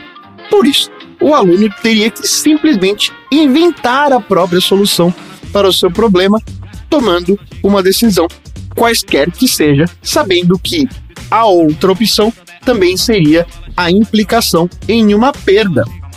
Por fim, existe o dilema dos múltiplos agentes e dos agentes únicos, começando pelos agentes únicos. Um agente deve, considerando todas as coisas, tomar decisão A ou fazer B. Mas ele não pode fazer nem a decisão A e nem fazer a decisão B ao mesmo tempo. Em outras palavras, o agente moral ele é compelido, de certa forma, a agir em duas ou mais opções igualmente morais, mas não necessariamente ele pode escolher ambas. Por exemplo, o Dudu é um médico que descobriu que o seu paciente tem HIV. Logo, o médico pode vivenciar uma tensão entre a exigência legal de precisar relatar o caso às autoridades, mas também o desejo de respeitar a confidencialidade entre doutor e paciente. Embora o código de ética preveja a obrigação de seguir as exigências legais intervir para proteger os vulneráveis. E, por fim, que é exatamente o dilema do nosso filme, existe o dilema multipessoal. Por um lado, a situação é a seguinte: um agente chamado de P1 deve tomar uma ação, que a gente vai chamar de A. Um segundo agente, chamado de P2, deve tomar a decisão que deve ser B. Embora cada agente possa fazer o que é possível, não é possível que o P1 consiga tomar essas decisões e nem de que P2 consiga fazer as suas decisões. O dilema multipessoal aqui ocorre em situações em que envolvem várias pessoas, como uma família, ou uma comunidade, ou uma população, ou uma população carcerária. Espera-se que chegue a uma decisão consensual sobre uma questão moral. Ou seja, só o meu preceito dos meus valores não são suficientes para que a decisão seja tomada. Eu preciso envolver múltiplas pessoas dentro desse processo e que todos cheguem à mesma conclusão. O dilema pessoal, portanto, exige mais do que escolher o que é certo. Ele também significa que as pessoas envolvidas devem chegar a um consenso geral. A família do André pode estar dividida entre escolher terminar ou prolongar a vida de um membro importante da família. Uma organização pode ter que escolher entre cumprir uma lei salarial, cortando sua força de trabalho, ou reter a sua força de trabalho atual, mas tendo que pagar abaixo do salário mínimo exigido. Ou seja, a obrigação de moral de fazer o que é certo torna-se mais complicada no dilema multipessoal. De um lado, a integridade da decisão deve ser defendida por motivos morais, mas por um outro lado, a decisão também deve evitar que a organização se desfaça. Por isso, a solução tomada durante o filme do Cavaleiro das Trevas, onde simplesmente um cara da população carcerária toma o dispositivo e anula a possibilidade de ser decidido qualquer coisa dentro do dilema moral entre explodir os barcos é uma das possíveis situações para um dilema multipessoal, onde eles começam a discutir se eles deveriam acionar ou não o dispositivo e eliminar o outro barco. É isso o tema da minha semana. Olha aí que tema good vibes, hein? que, que legal. E o, o que, que você faria, então? Você falou um monte de dilema aí você não falou. O que Você que viu que faria só a gente tem dilema, do- ele não tem nenhum, né? É, você não tem nenhum. Só a de gente. dilema pra todo mundo aí. Se eu explodiria do. Na situação do, barco ali, você tá naquela ali. Do, você tá primeiro barco precisa saber em do- qual da barco estaria, população. né? Você tá na população carcerária. Você foi preso. Eu tô na população carcerária. É Claro, né? Isso. Você tá sendo ali. E, É óbvio, e aí? né? E aí? O que você faz? Estando na população carcerária, eu não explodiria. Você não E explodiu. no outro eu também não explodiria. Eu É faria bom, exatamente o que o moço gigantão lá faria. Ele pegaria, daria um socão no policial e jogaria fora. E sentaria. Mas isso é só porque eu seria um cara enorme do qual ninguém contestaria, obviamente. O Tá Coringa certo. fez um, um trick lá que o cara que apertasse o botão explodiria o próprio barco, né? É. Tinha esse negócio. Não, mas os caras não sabiam disso. Aqueles caras Não, não, pois é, disso. mas entendeu? Ele Se eles fizessem isso, eles explodiriam. Eles se explodiriam, pois é. Porque o Coringa tá querendo a loucura ali, né? Exato. Mas o interessante é que tem aquela discussão toda nos dois barcos, e é o que você falou, da população carcerária lá, o cara pega, joga fora e fala, acabou, não vamos falar mais nisso. Mas no outro barco, tem uns bolsominion lá, né, que quer pegar Que a quer bomba. explodir. Claro. Primeiro faz aquela votação completamente maluca ali, que é tipo, todo mundo escreve no papelzinho e bota no, no capacete do soldado. Mas aí, porra, fica aquela coisa, o dilema continua, né? Eles Quem votam. é que vai tomar? É, exatamente. Quem é? Alguém tem que virar a chave ali. Exatamente. Aí vai o Bolsonaro lá, vai fazer, mas ele fica cagado também na hora. Ele fala, porra. E essa é meio que a mensagem do filme, né? Teoria do Coringa de que se você apertar, né? Se você colocar as pessoas numa situação extrema, elas vão preferir partir pra tudo ou nada e, tipo, vão fazer o que for preciso pra sobreviver, não se concretiza. É ali que o Batman vence, de fato, porque ele prova que as pessoas de Gotham City são melhores do que isso. O que talvez no mundo real não fosse verdade, né? Porque teria um maluco ali pra explodir aquela bomba com certeza. Depois tem outro dilema também, que o Batman fica, fica lá no, no dilema da obrigação, né? Ele tem vários dilemas. Ou ele é. salva a namoradinha dele, ou ele salva o coisa. Ou ele salva o Harvey Dent. Que também foi um truque do Coringa, porque ele dava o É. endereço trocado pros caras. Então ele sabia que o Batman ia atrás dela e deu o endereço errado. Mas aí tem aquele dilema, tem o próprio dilema do Batman, do tipo, pô, eu vou, eu, eu falo quem eu sou pro Coringa parar, né, de matar todo mundo, isso quer dizer, o Batman se entregar ali ou não, né? Tem aquela discussão toda com o Alfred, e o Alfred fala, cara, você não pode fazer isso e tal. Então o filme realmente tem, você foi muito bem aí no- nos temas do filme, esses dilemas morais aí, até onde vai a moralidade de cada um e como que isso constrói uma sociedade mais ou menos moral, digamos assim, né? Ética. Excelente, muito bom. Bora pro próximo assunto aleatório. Boga.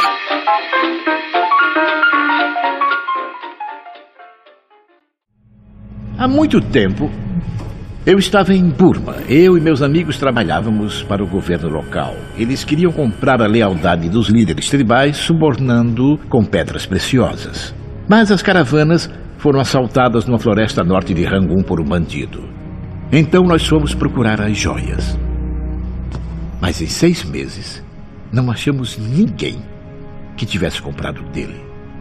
Um dia, eu vi uma criança brincando com um rubi do tamanho de uma tangerina. O bandido estava jogando as pedras fora. Então por que roubou? Bom, porque ele achou que era um bom esporte, porque alguns homens não procuram nada lógico, como dinheiro. Eles não são compráveis, ameaçáveis, razoáveis ou negociáveis. Alguns homens só querem ver o circo pegar fogo.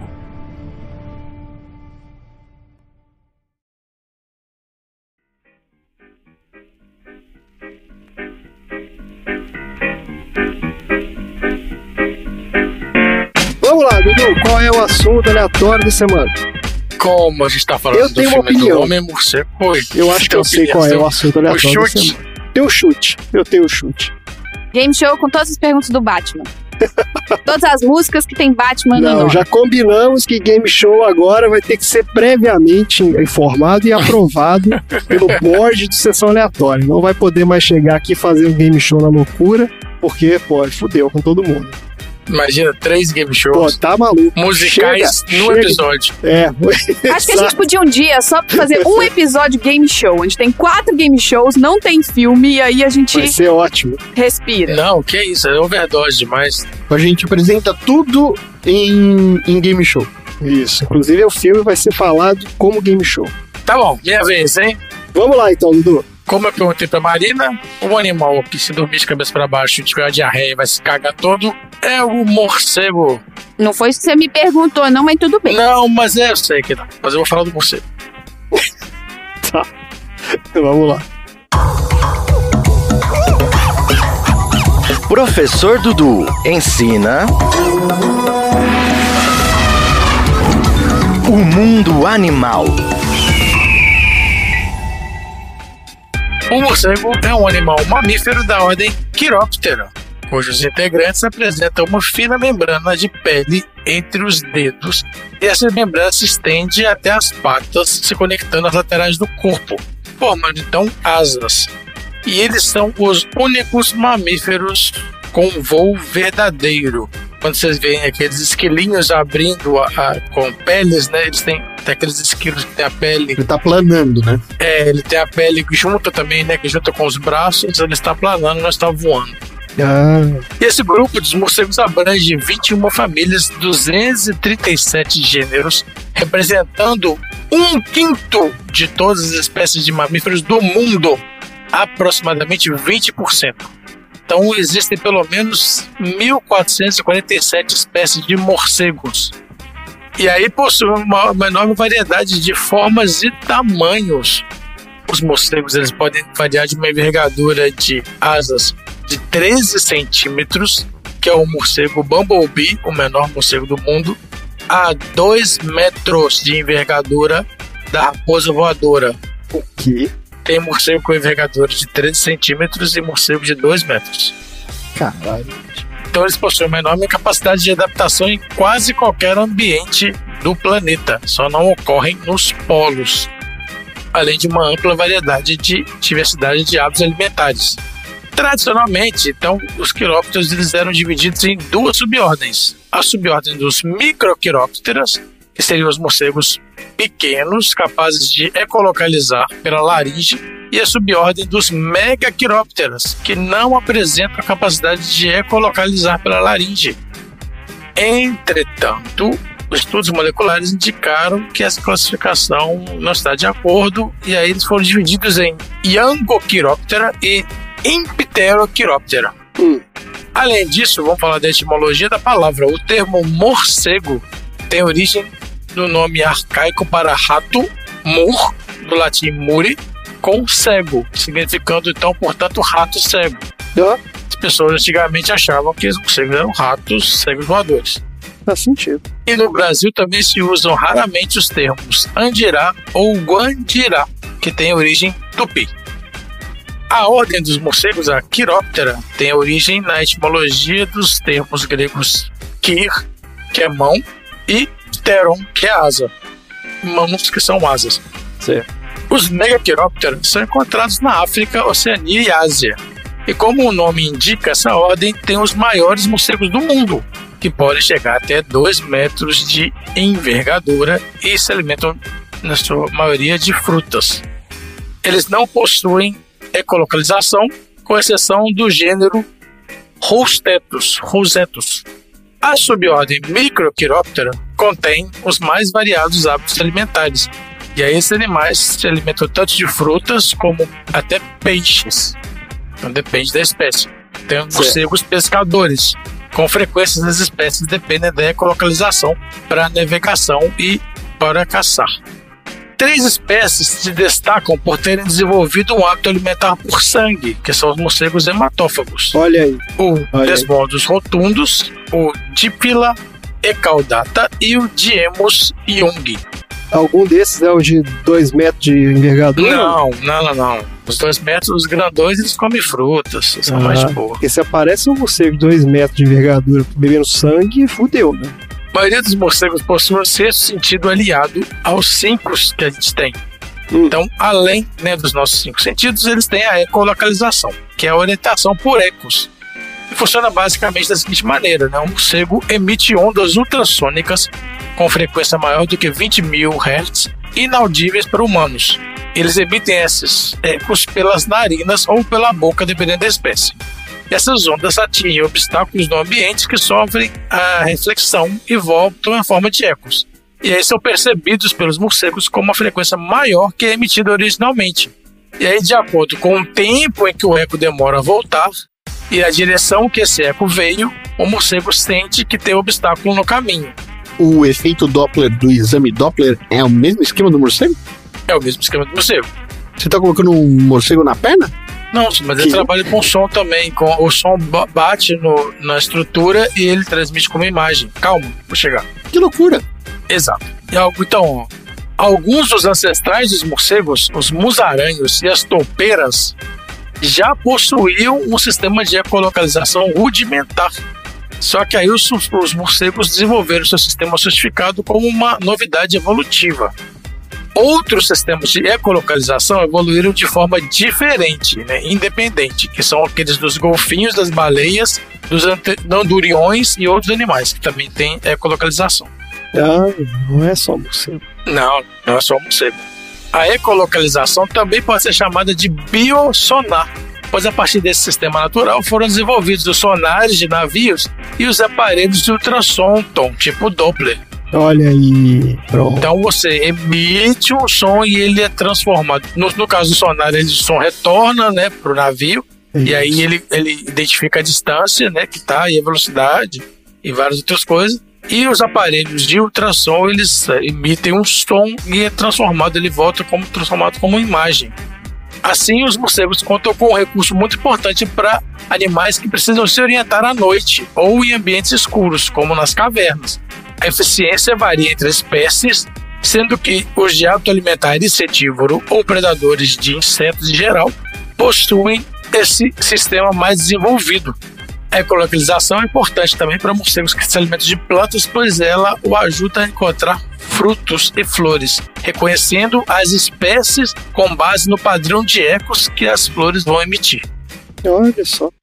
Alguns morcegos também usam a ecolocalização para se comunicar uns com os outros, né? os mesmos indivíduos da mesma espécie, importante no reconhecimento entre mães e filhotes. E existem estudos de aplicações da ecolocalização na orientação de pessoas cegas. Falando da reprodução, um morcego recém-nascido ele vai ficar agarrado na pele da mãe e ele é transportado, embora logo se torne grande demais para isso. Como um, adulto não vai conseguir carregar mais de uma cria, geralmente nasce um filhote por gestação. Os morcegos eles formam colônias berçário, com muitas fêmeas dando à luz na mesma área, seja uma caverna, um oco de árvore ou uma cavidade numa construção. A gestação dura de dois meses em algumas espécies até sete meses em outras. Os que demoram mais são os hematófagos, demoram sete meses a gestação. Em algumas espécies, as glândulas mamárias estão situadas entre o peito e os ombros. Elas podem ser até na posição axilar, mas também podem ser peitorais ou abdominais, depende da espécie. Embora a habilidade de voar seja congênita, imediatamente após o nascimento as asas ainda são pequenas demais né, para o morcego voar. Os jovens morcegos da ordem Microchiropta se tornam independentes com a idade de 6 a 8 semanas, e os da Megachiroptera eles não se desenvolvem antes dos 4 meses. E com a idade de 2 anos, os morcegos já estão sexualmente maduros. A maioria das espécies de morcegos tem apenas um filhote com duas gestações por ano. Tem exceções, como morcegos do gênero, gênero Lasiurus, que costumam ter quadrigêmeos, e alguns morcegos do gênero Miotes, que podem ter três ou quatro gestações por ano. E a expectativa de vida de um morcego varia de 4 a 30 anos, não depende muito da espécie. Caramba, 30 anos, olha só. É muita espécie, são 1.400 É, e tantas 1.400, espécies. né? Então, é, tudo. Todas as variações elas vão ser muito abrangentes.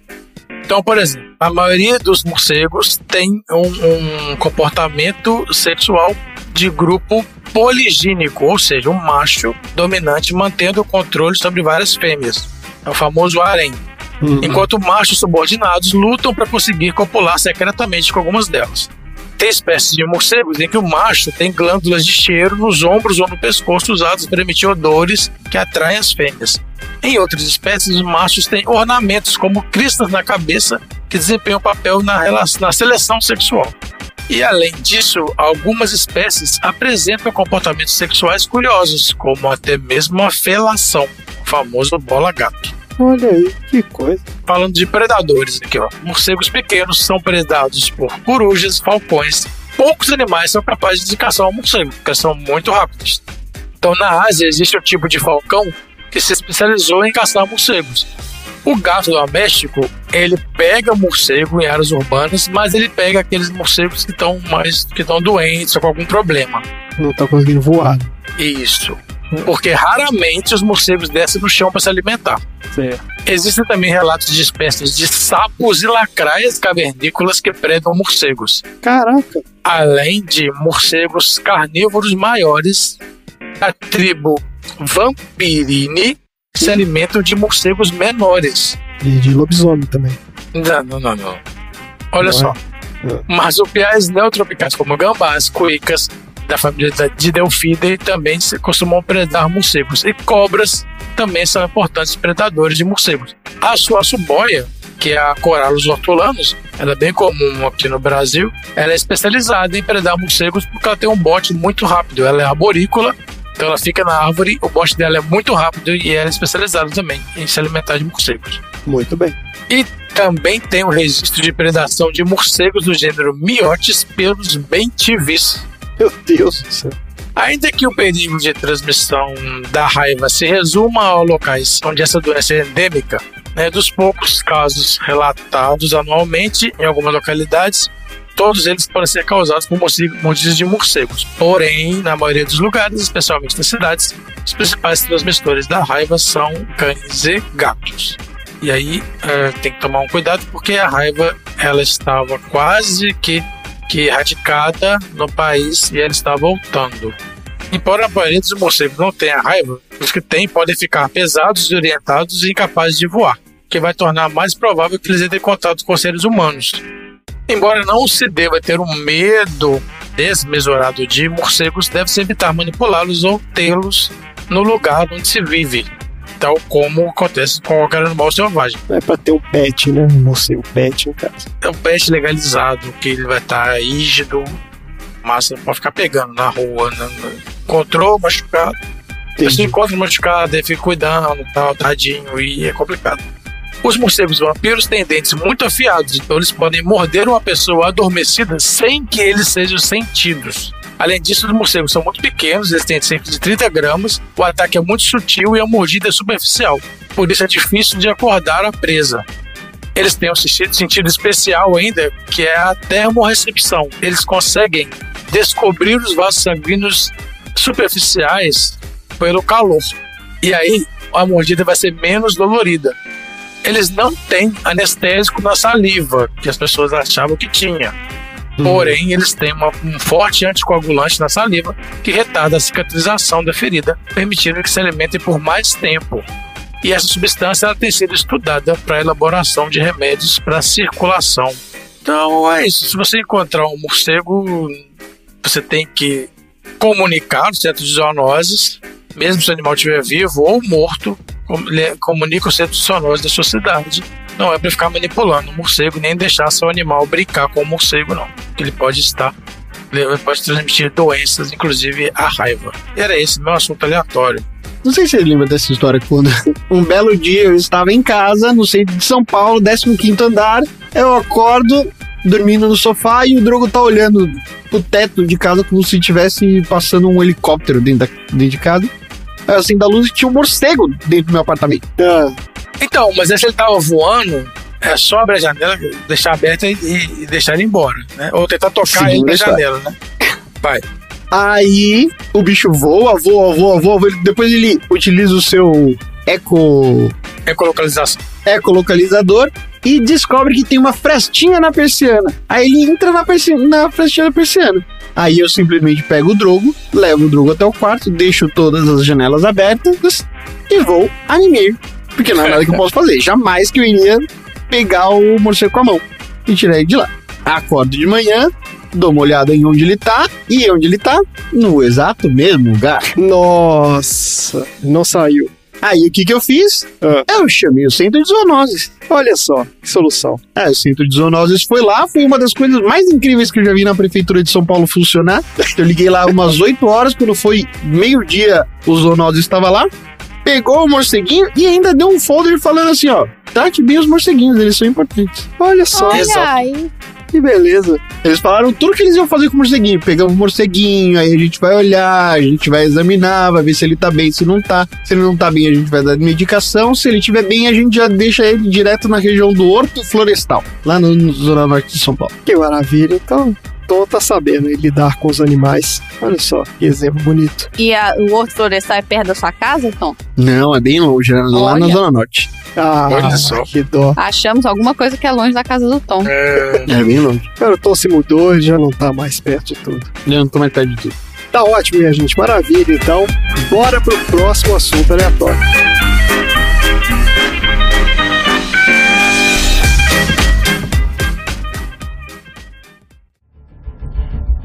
O que você propõe? É simples, nós matamos o Batman. Se é tão simples, por que você ainda não matou ele? Se você é bom numa coisa, nunca faça de graça. Quanto você quer? Ah, metade. Você é doido. Não sou. Não, não sou.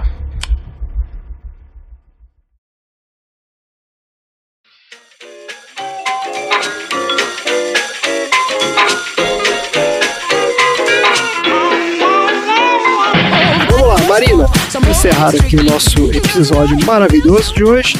Qual é o assunto aleatório da semana? Bom, vocês viram aí como o próprio Tom falou lá que o Coringa usou um lápis, incrível lápis para matar um indivíduo. Ele também colocou três para brigarem entre si com duas metades de um taco de sinuca. Então nós vamos falar hoje sobre armas improvisadas. Mais especificamente a arte de ver isso? o potencial de defesa em cada objeto. Olha Ah, só. mas um sobrevivente aí, ó. Marina Mais um quadro da. Marina sobrevivencialista. Toca aí o, a vinheta. Vamos reaproveitar as vinhetas. Nossa, é lá. demais essa vinheta, velho. Meu Deus do céu. Como essa vinheta é boa. Ela sabe como acender uma fogueira. Ela sabe como andar em um lago congelado. Ei, ei, ei, todo mundo pra trás, todo mundo pra trás. Já derrotou todos os chefões de Don't Starve. Os cachorros, estão vindo os cachorros, corre pros bichos. Ela é Marina Grills, a sobrevivente.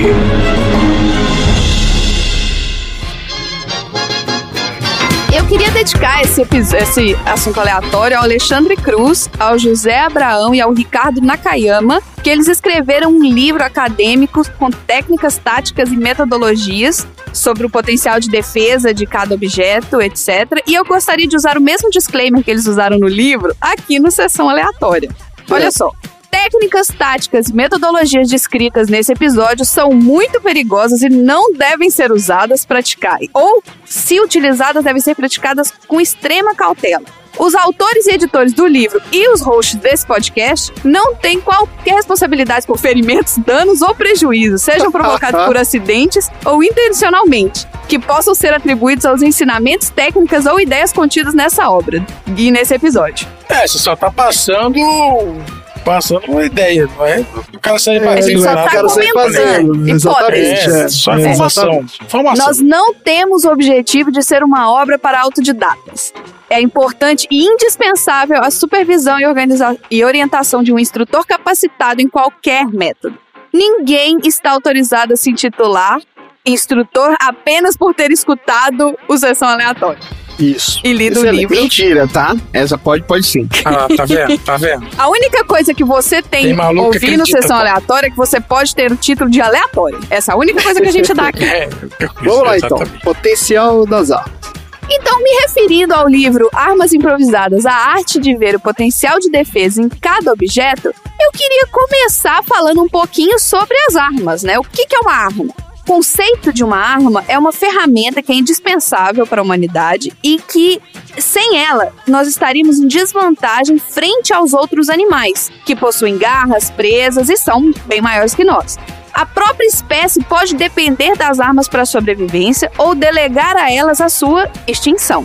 Embora na sociedade moderna as armas de fogo estejam difundidas e no atual contexto a posse, ou pior, o uso, ficou caracterizado como uma coisa extrema- extremamente negativa.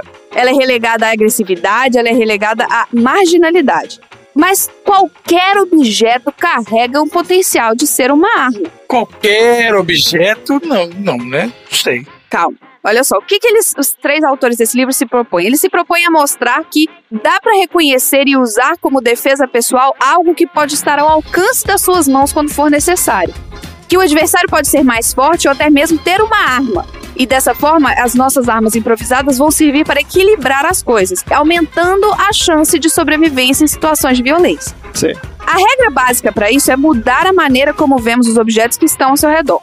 Não importa qual ambiente você se encontra. Comece a se acostumar a identificar o potencial para defesa pessoal que cada objeto carrega.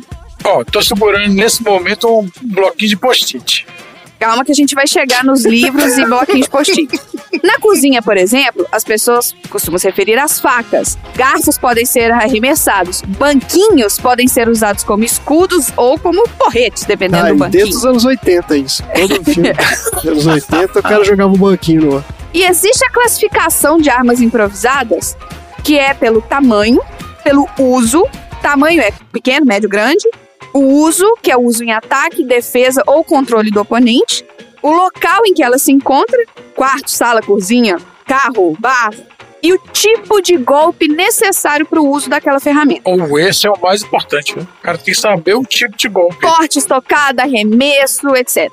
Quando a gente fala de arma improvisada, a gente tem que lembrar que a palavra mais importante para optar por usar um objeto para defesa é a necessidade.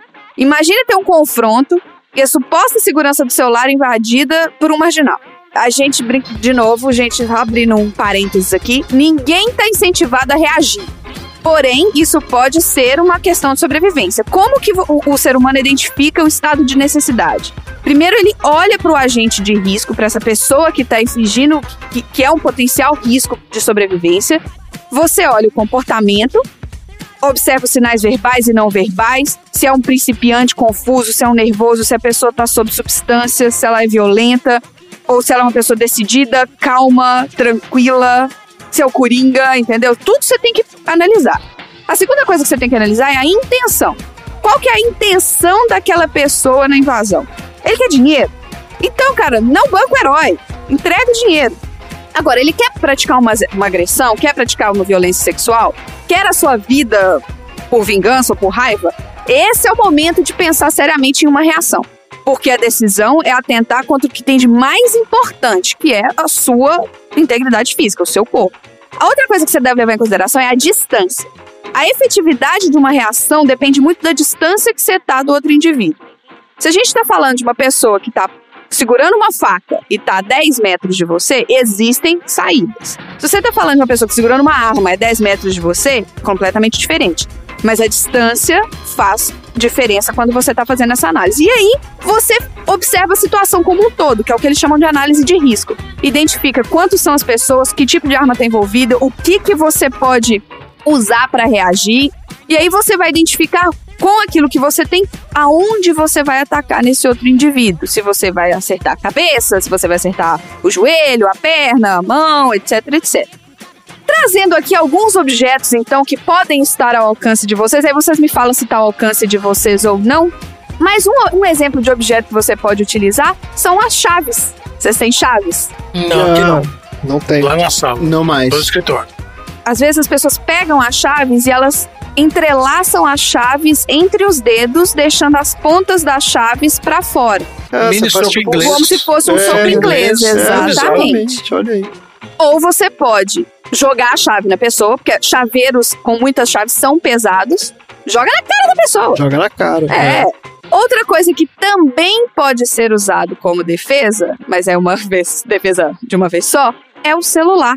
O celular ele pode ser usado como uma arma de arremesso, ele pode aplicar golpe contundente com a base. E nesse livro especificamente, os celulares ainda tinham antena. Então eles falam sobre a Ah. antena do celular, mas a gente É pula essa aquele- parte A aqui. melhor a arma é aquele Nokia antigo. Se você tiver o Nokia 3320, Aquele é ele. Porra, maravilha. Mas se você, entre você bater na pessoa com um soco com a mão fechada e pegar o seu celular e bater, usar o seu celular pra bater na pessoa, Melhor usar o celular. melhor usar o celular. É. Tá, entendi. De preferência em lugares onde seriam, onde vão causar mais dano. Vai doer. Os exemplos que eles dão pra isso é você pegar o celular e bater com ele no nariz da pessoa Ai. que tá na sua frente Sim, olha só. ou nos testículos. Testículo Tá é simples sensível. É. Outra arma, que é uma arma bem chavosa, Tom, essa aqui eu lembrei de você, é o boné. Boné? É. Olha aí. Um boné, por exemplo, você pode usar ele como uma arma improvisada, como uma arma de arremesso. Ela desvia a atenção de um golpe contundente. Então, por exemplo, se a pessoa tá vindo na sua direção com uma faca, se você joga o seu boné no rosto da pessoa, na cara da pessoa, você tá tampando o campo de visão dela. E aí te dá tempo de reagir, de correr. e seguir a trajetória reta, né? Também é bem É frisbee, verdade. né? Quem joga é boné sabe muito bem a que o boné faz uma trajetória. do boné. Na teoria é muito é, bonito. exatamente. Exato. Mas Na teoria é muito bonito. E dependendo, a maioria dos bonés, eles têm uma proteção que você, se você colocar o boné na mão, dependendo do boné e dependendo da faca, se alguém estiver atacando você com uma faca, você pode usar o boné como se fosse uma luva pra segurar a faca. Olha aí. Isso é... olha aí, cara. Vou tentar É fazer isso. verdade. Não, não. Como assim? Vai tentar fazer Não é pra tentar. Tá fácil. Maluco. Em homenagem ao Dudu, os livros. Olha aí. livros são armas que confundem o adversário, porque eles, Pô. embora eles pareçam não oferecer nenhum risco, nenhum risco, eles podem ser usados de diversas formas. É. Como arma de arremesso, arma contundente, escudo, controle de adversário, etc. Caraca. É. Por Tem tenho tratados de animais, de, de, de grandes animais aqui, ó, de boi, vaca, que a gente não usa mais. É, então, Eles taca na cabeça de alguém. Gigantes, são tijolos aqui. Não, aquele Sandman Absolute lá, Tom. Se você abrir um livro na frente de um idoso bolsonarista, ele derrete na hora. Ah, é verdade. Qualquer que seja o livro. Tem isso Não, também. você né? pode abrir livro do Olavo de Carvalho, não. Tem que Ah, depender é. do livro. E dando pra vocês esses quatro exemplos, que foram as chaves, o celular, um boné e livros, vocês conseguem olhar em volta de vocês e ver o potencial de algum objeto? Eu tenho, eu tenho. Eu tenho um objeto aqui que é uma arma pronta. Que é o, o pedestalzinho que eu coloco o iPad pra Ah, fazer esse, o zoom. nossa, e é pesado. Se É você bate na pesado. cabeça de alguém, a pessoa desmaia. Caraca, isso aqui é. Isso aqui é um, é um pé de cabra, vai na cabeça e já era. E você, Dudu, em volta aí? É, aqui no escritório a gente não instalou cortina, então tem aqui a barra de ferro da cortina, ela tá aqui. Aí, ó. E ela, ela é grande, ela tem, uma, ela tem um, uns dois metros, e ela é de metal, fina, bem compacta. Dá pra causar um estrago no testículo aí. E você, Tom? Pô, cara, eu ainda mantenho o meu lápis ou não, não dá pra fazer nada não com um notebook ou um microfone? Você pode arremessar o Não, notebook. o notebook você pode usar Ah, como escudo, escudo, né? não dá Só não? que Tá boa. até. É, É, é, não, você já era o notebook, mas eu arremessaria na pessoa. É, ou dá- depende da distância que a pessoa tá, dá com ele na cabeça, assim. Se você É. arremessar feito um frisbee, pô, você- Exato. da É isso cabeça da tô falando, pessoa, você fecha já era também. ele é aerodinâmico. É. É melhor do que um boné. Nossa, Marina, tem um outro aqui.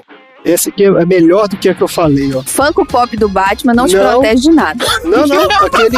Se você jogar vários sem parar, Você só terra a são pessoa, 100, né? São quase 100. Você podia É. dar vários e a Não. pessoa fica distraída. Tem um busto do Batman gigante. Que Nossa, sim. Ah, é verdade. É Que é metal isso? pesado, de madeira. não, é de madeira, é, é de madeira maciça. maciça. É pesado Rapaz, pra caramba. E, isso aí caraca, mata isso a aqui é uma pessoa. arma letal. É, isso aí dói. Aqui é o Batman salvando a nossa vida. Mais os todos os livros do Batman que você também pode usar de Também, tem defesa, né? É, tem muita defesa. Maravilha. Tem mais alguma coisa aí? Esse é o meu assunto aleatório pra encerrar esse episódio do Batman. Olha aí, o primeiro Excelente. episódio do ano, o primeiro episódio Primeira oficial gravação do do ano, não é o primeiro episódio. ano. É Primeira oficial, gravação gravação ano. oficial. Isso. Agora nós vamos pro meu assunto aleatório, Ah. que é o Cavaleiro das Trevas, o quadrinho do Frank Miller. Olha aí. Claro que não. Vamos, Fala tchau, gente. Mas esse assunto aleatório não é no Sessão Aleatória. Eu vou convidar todo mundo aqui a escutar o episódio que eu gravei lá com o nosso querido Xi, no 80 watts. Tem lá, ó, Ah, pelo tá. retrovisor, número 2. Batman Cavaleiro das Trevas, a gente fala lá sobre o quadrinho, a gente fala sobre o contexto histórico, ah, excelente episódio. Fica aí um, um spin-off aí pra quem quiser aprender mais sobre o mundo maravilhoso do Batman. E o que, que a gente aprendeu hoje?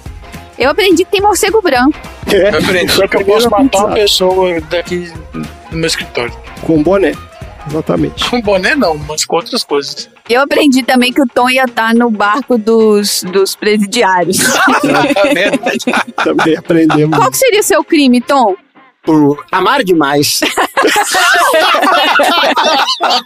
Então, com isso, a gente encerra a primeira gravação de 2023. Chega por hoje. Fala tchau, gente.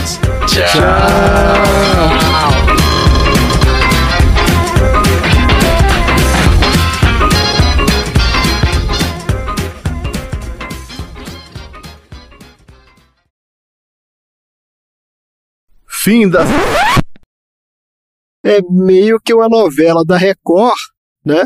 Que os caras fizeram e transformaram depois num filme. Então, se você é fã do Christian Bale ou fã do Jesus, ou dos dois, né? Quem sabe? Por que não, né? É uma coisa não exclui a outra, né? Exatamente. Não anula. Já tá aí, ó. Fica a dica. E o outro astro desse filme é o Heath Ledger, né? A Marina tá rindo muito. Tá indo até agora. Tem que falar de novo. A Marina parar de rir. Desculpa, eu vou mutar aqui. Mas eu sou doido.